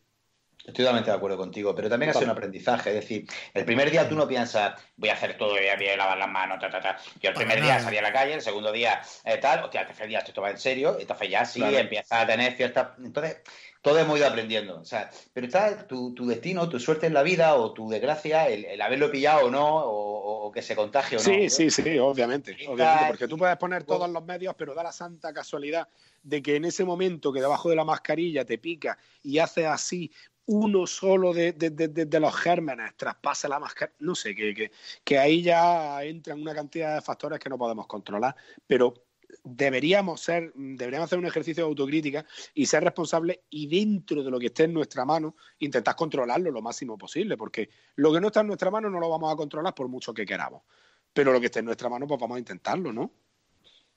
Totalmente. Totalmente, totalmente. Sí, sí, sí, Totalmente. es cierto. Vamos a. Qué bien habláis, ¿eh? Qué bien habláis. Qué bien, qué bien. Mientras yo bebo vino mientras, y Miguel bebe cerveza. Eh, dice, bueno, vamos a leer un par de mensajitos que quedaron ahí colgados, a ver si los recupero. Dice mm, Daniel Martínez, dice, coño, Emilio, parece un locutor profesional, dice Emilio. es verdad, es verdad, la verdad que tiene las tablas. También, amigo. Las tablas, ¿eh? eso dice mucho de las tablas. Eh, nos dice Carmen Bell, dice, Emilio en parte tiene razón, como padre de familia, busca proteger a sus hijos, lo que estábamos hablando hace un rato. Eh, nos dice María Socia, dice, Emilio, el bigote que habías prometido no lo veo. Joder, con el bigote. El, bigote no, hoy, hoy, hoy es topic tu bigote. Totalmente. El bigote, y la, el bigote y la bici. Y nos hace una, y nos hace una película. Una foto con bigote montado en la bicicleta. Exacto. Es, es verdad, antes, es verdad. A, antes estaba Félix Rodríguez de la Fuente con el hombre y la tierra y ahora está Emilio con el Emilio bigote. con el bigote y la bici. El bigote y la bici, ¿eh? Documental. Pero tiene que ser con el casco y el, y el vestido de ciclista, Emilio. Es que es, es, buen nombre, es buen nombre para un documental. Emilio, el bigote y la bici. Vamos. dice, nos hace una, nos hace una pregunta, eh, Carmen nos dice, eh, a ver si la recupero aquí. Sí, dice, ¿acaso las películas de apocalipsis, lo primero que hace el ser humano no es huir? Dice, claro, todo el mundo huye cuando aparece, pero cuando todo el mundo huye cuando ya se ve eh, atrapado, ¿no? Cuando ya se ve en peligro realmente. Pero lo que estábamos hablando acá es de esa parte de la población que viajó a sus segundas residencias, a otros sitios, por tomarse unas vacaciones. No estamos hablando del caso que dijo Emilio, que bueno, que pensó en su familia, que esto, ¿no? Pensamos en, el, en la gran mayoría, porque yo, yo estoy convencido de que es la gran mayoría de personas que dijeron, cierran todo, vacaciones. Y ya es, está. que, es que eso es lo que yo criticaba, porque yo personalmente en ese trabajo que tengo me he encontrado con dos familias que estaban aquí de vacaciones, que ponían internet porque los niños tienen que ver la tablet y toda la historia y que estaban aquí como de vacaciones con sus pantalones cortos y hablando de que por la tarde iban a ir a la playa. ¿Entiendes? De ahí mi crítica. Yo no critico al que intenta salir de Madrid y realmente se confina en su casa, claro. porque a fin de cuentas, si te estás confinando, no pasa nada. Da igual que, claro. da igual que lo haga en un sitio u otro, porque estás tomando todas las precauciones posibles. Pero la irresponsabilidad es pensar que son unas vacaciones. Esa es la, la irresponsabilidad que yo veo como real. Pero esto no pero solo pasa en que, España, pero... ¿eh? Pasa en todo el mundo esto, ¿eh? Porque en Argentina, en Argentina ha pasado, mira, en Argentina, en Buenos Aires, eh, ha pasado que en la capital, cuando el presidente dijo que había, eh, había cuarentena realmente a partir de tal día, mucha gente se fue de viaje. Mucha gente se fue de viaje y esa gente se filmaban ellos mismos diciendo eh, a mí me chupa esto, lo que sea, sí, ya, me ya da igual. Hablamos, ¿no? de, y, ahora, gracias, y ahora, exactamente, y ahora criticando al gobierno de que no lo repatrian, no lo están repatriando a ese tipo de personas. Entonces, claro, mm, también la negligencia de la gente hizo mucho efecto para que el virus se propagase en muchos sitios donde supuestamente, por ejemplo, aquí en Almería no teníamos ni un caso y los primeros dos casos fueron dos madrileños. No estoy hablando mal de los madrileños, estoy hablando de esas personas en concreto que han tenido esa mala idea y esa negligencia de en un caso de alerta sanitaria se han ido de vacaciones, de vacaciones, ¿eh? No lo que dijo Emilio, no lo, no lo, que dijo Emilio, que estoy de acuerdo porque, con lo que dijo Emilio hace un rato del padre de familia que piensa en sus hijos, ¿eh? porque yo también lo haría, claro que sí. Pero hay muchas personas pero, pero fueron dejándote, dejándote llevar por un instinto que quizá, dadas las circunstancias, aunque es normal que para todos no, pero dadas las circunstancias tienes que pararte y pensar, claro. porque hay que tener una conciencia social global el hecho de que tú te vayas a Madrid te estás exponiendo tú, estás exponiendo a tu hijo al salir a la calle y estás exponiendo a todos tus vecinos y a todos tus seres queridos al traerlo aquí, cuando la forma de exponerlo, la, forma de exponerlo mmm, en su mínima expresión sería convencerlo de que estuviera completamente confinado. Es que, eh, ¿por qué te crees? Vamos a ver, que estamos hablando que un gobierno un, un, gobierno que se encarga de la gestión de 40 millones de personas, y eso solo en España, ha decidido que nos confinemos en casa. No estamos hablando de que es que el Madrid ha ganado algo de que no estamos hablando de algo no, no, estamos hablando de ninguna gilipollez, estamos hablando de un tema realmente serio. No se trata de rivalidad de autonomía ni nada por el estilo. Gaby, cuando, cuando pasa lo, de los madrileños, es que estamos, estamos mezclando fechas. Cuando pasa lo de los madrileños es cuando se cierra Madrid, no es cuando se. Cuando Madrid nunca se ha cerrado. Se, cerró, bueno, se dio todavía no está cerrado. De, de, escuelas y de todo eso antes que aquí, es cuando deciden de bajarse. Porque ellos venían en ese fin de semana y estaban haciendo lo mismo que tú, tomándose una cerveza en un bar, como ha dicho antes Emilio. Estamos viviendo el guion de una película perfecta. Que tenían que haber estado en su casa, que a ellos lo que se les pidieron es estar en su casa. Y ellos cogieron y se fueron. Jamás en mi vida voy a volver a dudar de algún guion de alguna película de alguna pandemia. Jamás voy a poner en tela de juicio lo que el director pone ahí. me lo voy a creer todo. A partir de ahora me voy a creer todo lo que pasa en las películas. No voy a decir nunca más eso de, no, la gente no puede ser tan idiota y haga esto. No lo voy a decir nunca más. Sí, el género humano. Eh, Somos capaces de, sorprender a lo que sea. Últimos mensajitos. Vamos a leer, a ver. Mm, a ver si puedo. Ya hablamos del bigote. de la bici. Nos dice Sebastián Álvarez desde Málaga, dice, el miedo controla las masas. Sí, eso también es verdad. ¿eh? Eso también es verdad. Los, medios también utilizan el miedo para poder controlar a, la población. Eh, Juan Diego Matarín dice, no tienes huevos hacerte una foto. Ah, por el tema de la foto en bici con el bigote y todas esas en bici con el bigote y el casco, no. creo. No, no, y el culot y las manos, eh, todo, todo, todo, Joaquín Navarro, Joaquín Navarro, es la estática, totalmente, totalmente. Tiene que ser de la estática, si no, a mí una bici de verdad no me vale. Aparte, la otra va a tener que coger otra vez, comprarla en Wallapop, que te la lleven, la foto y volver a venderla. Mejor la estática que sabes que la tienen en tu casa. Mira, te, te, va a mandar, te va a mandar una foto, ya verás. Ahí va. Aparte, mira, todos sabemos que Emilio tiene estática porque Emilio no sabe montar en bici. Tiene que pero, pero cuando dices cuando dice ¿eh? cuando dices que Emilio tiene estática, ¿de qué habla? ¿De bicicleta o electricidad estática? Pero es que hasta la estática la tiene con ruedines, ¿no? Buenísimo. Nos dice Joaquín Navarro, dice, esos padres que tienen a sus hijos estudiando en Madrid y almerienses que tienen a sus padres mayores en Almería. ¿Cuántos almerienses vinieron de Madrid a pasar la cuarentena con su familia? Eso también ha pasado, ¿eh? Mucho. no eh, son esos con los que yo me meto en mi comentario. Tú te metes con todo, Gabriel. Yo también. Eh, yo me meto con los que se lo toman como una vacación. Claro, exactamente. Carmen dice, sí, imbéciles de vacaciones también hay, obviamente, dice. Por desgracia.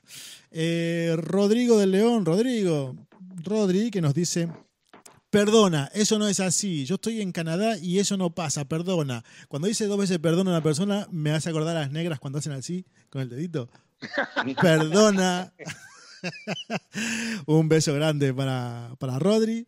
Eh, también Antonio Solva dice, ¿y el del chándal amarillo quién es? Dice. Uno que nos hemos encontrado por ahí y le, hemos puesto una camarita. es igual de listo que su colega Dani. Ahí está, ahí está. Dice Carmen, dice, no defiendo el acto de huir, pero es una reflexión la de Emilio. En ese momento no había una conciencia social, pasó todo demasiado rápido, la desinformación también nos ha hecho cometer muchos fallos, muchos errores, claro que sí. Juan Diego nos dice, decidieron bajar en, en cuanto cerraron las escuelas. Es verdad, ¿eh? es verdad. Cerraron las escuelas y automáticamente dispararon para todos lados. Eh, bueno, una pelea entre Carmen y Diego. y dice Javi Recondo desde Argentina. Buenas noches, gente linda. Saludo desde Mar del Plata. Un abrazo grande. Eh,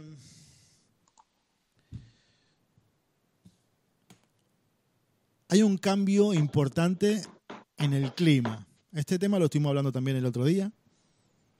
Hay un tema muy grande en el clima. Es interesante. Porque se ha parado el mundo y de repente eh, es como que la naturaleza se está autocurando. ¿No te crees, no crees, Emilio y Miguel, que... Mm, y a mí que me den por culo. exactamente, sí, porque contigo ya lo, lo hemos hablado esto. ¿No, creen, no creen que, que lamentando obviamente la gente fallecida y todo eso, no creo que esto nos hizo bien. Si no te importa, Emilio. El permiso siempre ha sido primero durante dos horas. Eh, mira, precisamente de eso había el otro día una noticia que decían que, ha bajado a, niveles de hace 30 años. Un 80%. Pero que existía el efecto rebote. Todo lo que baja rápido sube igual de rápido. Ya. Entonces, bueno, eh, lo, que, lo que se haya curado el planeta en, esto, en este tiempo que vamos a estar parados, pues es lo que se va a llevar, lo que nos vamos a llevar. Pero efectivamente creo que, que efecto rebote tendrá seguro. Y que en poco tiempo volverá todo a, como estaba. Pero Emilio, no, eh, perdón, Miguel, ¿no crees tú que a lo mejor este efecto rebote se, se, basa en datos conocidos y esto es una situación completamente nueva? Efecto, antes lo hablábamos, antes lo hablábamos con respecto al impacto que esto puede tener sobre la hostelería, porque eh, tú ten por cuenta que si la gente va a tener miedo, la gente va a tener miedo a salir, va a salir cada vez menos, va a haber menos gente que vayan cuatro o cinco en el mismo coche, BlaBlaCar se va a ir a tomar por culo porque no conoce a quién a, quién estás montando en tu sitio, eh, el, transporte ¿eh? público, el transporte público, cuánta gente lo vamos a evitar, habrá tantas cosas en las que vas a intentar estar en una zona de confort que, yo creo que el efecto rebote se basa en datos que no creo que sean válidos ahora. No, no, no lo creo esto así porque, claro, el efecto rebote, pues yo qué sé, como las dietas yo-yo, no sé, que paras de comer, dejas muchos kilos y luego los coges otra vez. Eso ya es conocido. Pero esto es completamente nuevo, Miguel. O sea, yo creo que después no vamos a salir como locos a coger el coche y a tal, porque la forma de desplazarnos va a cambiar, insisto. Creo que vamos a evitar mucho las aglomeraciones, vamos a evitar mucho por desgracia, las concentraciones de gente, eso va a afectar mucho a la hostelería, va a afectar mucho al transporte público, va a afectar mucho a, la forma de socializarse de la gente. Yo, creo, yo creo que esto está todavía por demostrar. Hay un montón de teorías, pero ninguno creo que tengamos datos realmente fiables de cómo vamos a actuar con esto. Por eh, supuesto, no se sabe cómo, cómo va a actuar el planeta una vez que nos pongamos todos a funcionar. Está claro el miedo se ha apoderado de nosotros. ¿eh? Hábitos eh, cambiantes, lógicamente, Emilio va a salir en bicicleta a, hacer la ruta. y con bigote. Y, con bigote, que es importante. Emilio, ¿tú, qué opinas, Emilio, acerca de, esto? Fuera de broma. Eh, no se sabe. Eh, te hablo de, lo, de, ah. lo, que era la noticia, ¿vale? Llegamos a, hace estamos como hace 30 años y, y el efecto rebote. Puede ser, no, creo que sea tan de golpe todo, ¿no? Porque en definitiva eh, nosotros venimos funcionando de esta manera y, venimos liquidando el planeta durante toda la vida. Desde que se conoce la existencia del ser humano, que viene destrozando todo lo que toca. Eh, y esto mm, es como que no es que el planeta se curó por completo, obviamente, porque en el momento de que, que, el planeta se cure por completo es cuando la raza humana ya no exista más. Por, por algo por algo los únicos infectados somos los seres humanos de este virus. Los animales no. bueno, Buscar, buscar una relación causa-efecto, buscar un culpable, no sé. Esto habrá sido un virus fabricado, habrá sido un virus que ha mutado y se lo ha presentado de esta manera. Eh, pero, pero ya no creo que ninguno de los que estemos que nosotros seamos los únicos que lo tengamos y que nos contagiemos, no sé. Me, suena Hombre, somos los que, somos los que estamos más alto de la cadena alimenticia. Es una enfermedad animal, ¿eh? Claro. De origen animal. De origen animal. Emilio. Que no sé si viene de. de, a ver si te dejan hablar, Emilio. Nitorrinco ese raro. Emilio, vamos. Yo. Eh, Ah, quería hacer un inciso con el tema del, del, medio ambiente, que no lo he comentado. Yo estoy de acuerdo con, con, Miguel. O sea, esto es una mota en el camino. Hemos parado, se agradece, la Tierra, el mundo lo, lo, agradece, pero exige mucho más. Exige un compromiso y un consenso a nivel mundial de qué estamos haciendo con el planeta. Y exige un compromiso que va mucho más allá de parar el mundo 30 días. Pero yo estoy muy de acuerdo con lo que dice Miguel. Esto sí, es cojonudo. hemos vuelto al ozono, hemos vuelto a nivel de contaminación de hace 30 años, pero en cuanto a la rueda, en cuanto, sin querer, primero sin querer y luego en segundo control la rueda gire, otra vez volveremos. Ahora bien, ahora bien, creo más en que le podemos hacer más al medio ambiente, no como consecuencia de para el mundo, sino consecuencia del virus. Creo que como sociedad vamos a cambiar, vamos a cambiar el orden de las prioridades. Creo que como la especie va a mejorar, va a tener otras prioridades. Creo que tiene que ser una oportunidad para que esto pase.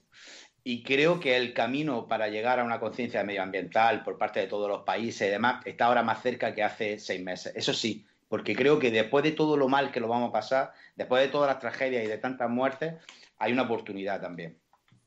Pero también, también, también hablaban, también hablaban sobre, sobre ese tema, sobre todo, todo el dinero que se destina a paliar, a, intentar que el medio ambiente eh, sea más sostenible.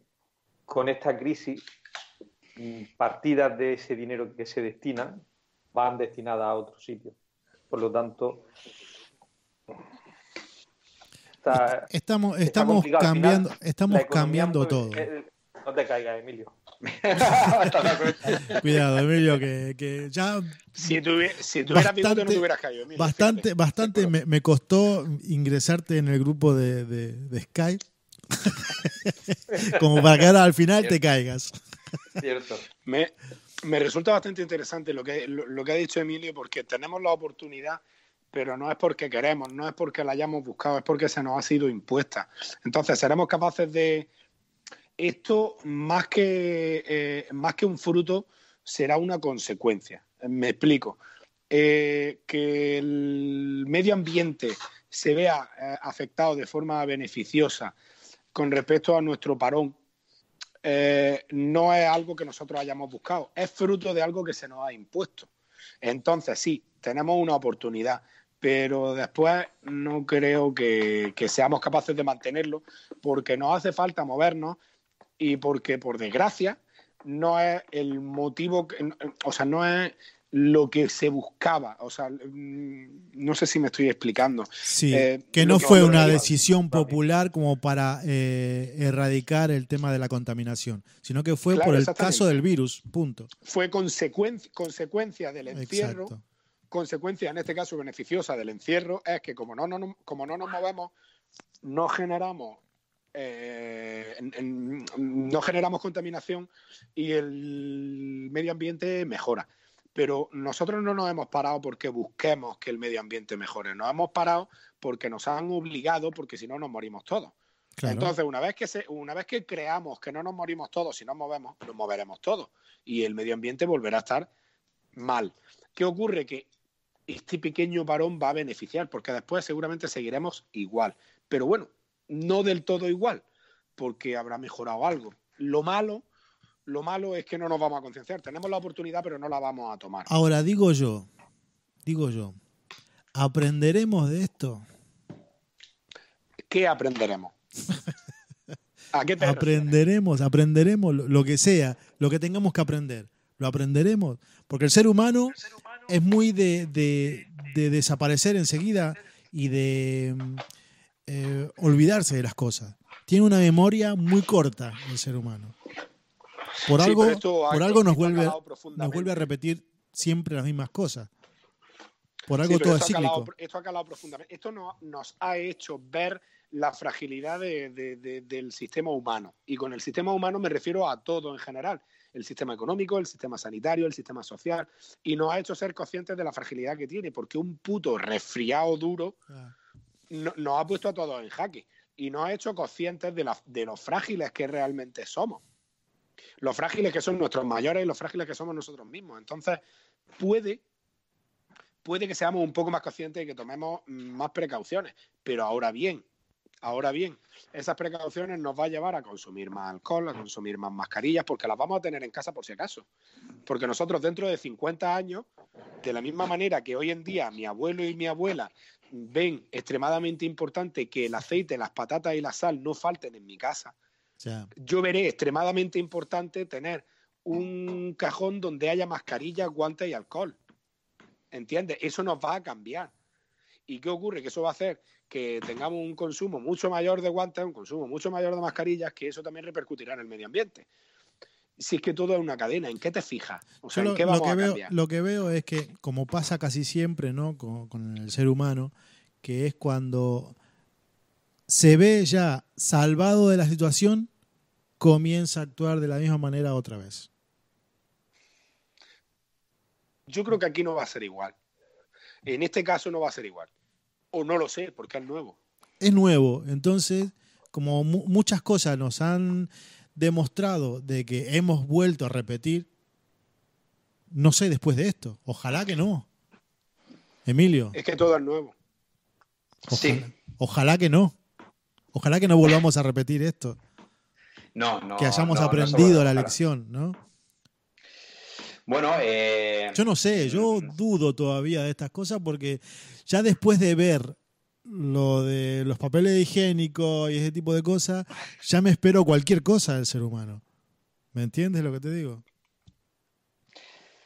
La verdad que como me has pillado que he venido y, y estaba Sí, un poco sí, lo sé, lo sé. lo ha hecho otra Miguel, Miguel, a ver, Miguel. Miguel. Porque acabo de llegar de echarme una copa de vino. Miguel, dejemos disfrutar la copita de, vino a Emilio. Daniel Martínez, Daniel Martínez dice que, que, que, se te, que te ha ganado la, botella. Correcto, es que tienes toda la razón. es que se te vio ahí cuando se te, levantaste, ¿no? Y todos quedamos como mirando a dónde fue, dónde fue, Emilio. Ha pillado cuando me he levantado, Miguel, por favor. todos mirando así, mira. No, no, Emilio, te toca. Ahora queda mal que no me acuerde yo de la pregunta, coño. La pregunta, la pregunta es, ¿realmente eh, aprenderemos de esto? Dicen que el animal es el único que el único el único animal que tropieza dos veces. El, ser humano es el único animal que tropieza dos veces la misma piedra, ¿no? Por eso lo digo, ¿no? Por eso lo digo. Aprenderemos. Aprenderemos. Más, nos viene. Porque generalmente a nosotros nos pasa, que a mí me pasa también, ¿eh? por eso lo digo, que a mí me pasa, que cuando eh, me veo en una situación de riesgo, tomo todas las precauciones, que esto, que lo otro, pero cuando ya me veo bien, vuelvo a hacer lo mismo.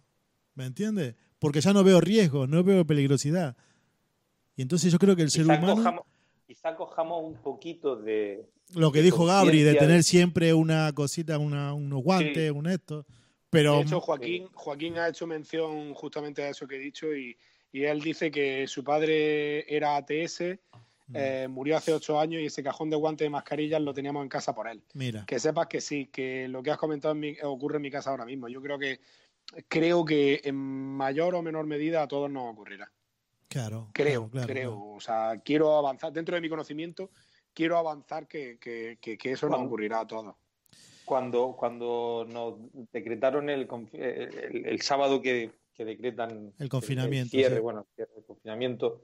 Eh, me viene una persona, una llamada de teléfono y me dice, no, he estado comprando, no sé qué.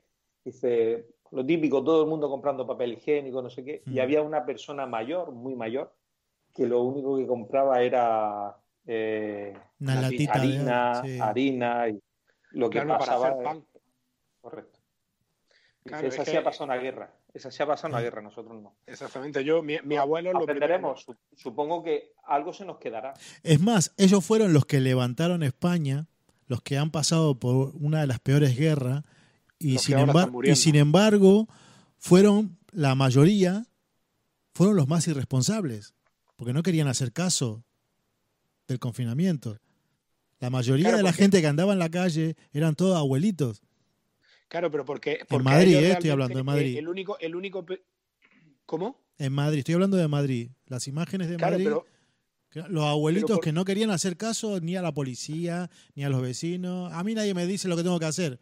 Como diciendo, claro, pero, yo ya he pasado por tantas cosas. su momento, Claro, pero porque ellos aprendieron en su momento que el peligro más fuerte era la guerra. Claro, exactamente. Nosotros lo que, nosotros lo que estamos aprendiendo ahora es que el peligro más fuerte es un virus. quizás no sean, no sean esos aviones que, que vemos venir y que nos ponemos en los búnkers para cubrirnos de sus bombas, sino el peligro más fuerte es el que no ves. Es el que no ves y puedes tener en tu propia casa, lo puedes estar contagiando y lo puedes estar eh, mm, sufriendo.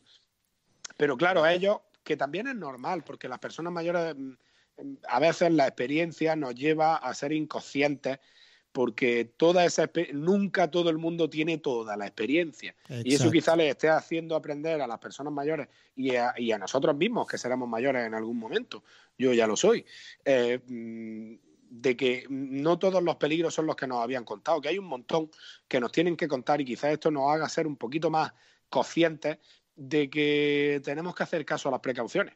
Yo tanto me he lavado las manos, como dice el meme, me he lavado tanto las manos que me ha salido un sello de, de Pachá del 98 de la mano. Nos dice, dice Carmen, dice, eh, no Gaby, dice, no nos cambia, volveremos a los bares. Eso por un tema de conversación que hemos tenido hace un rato.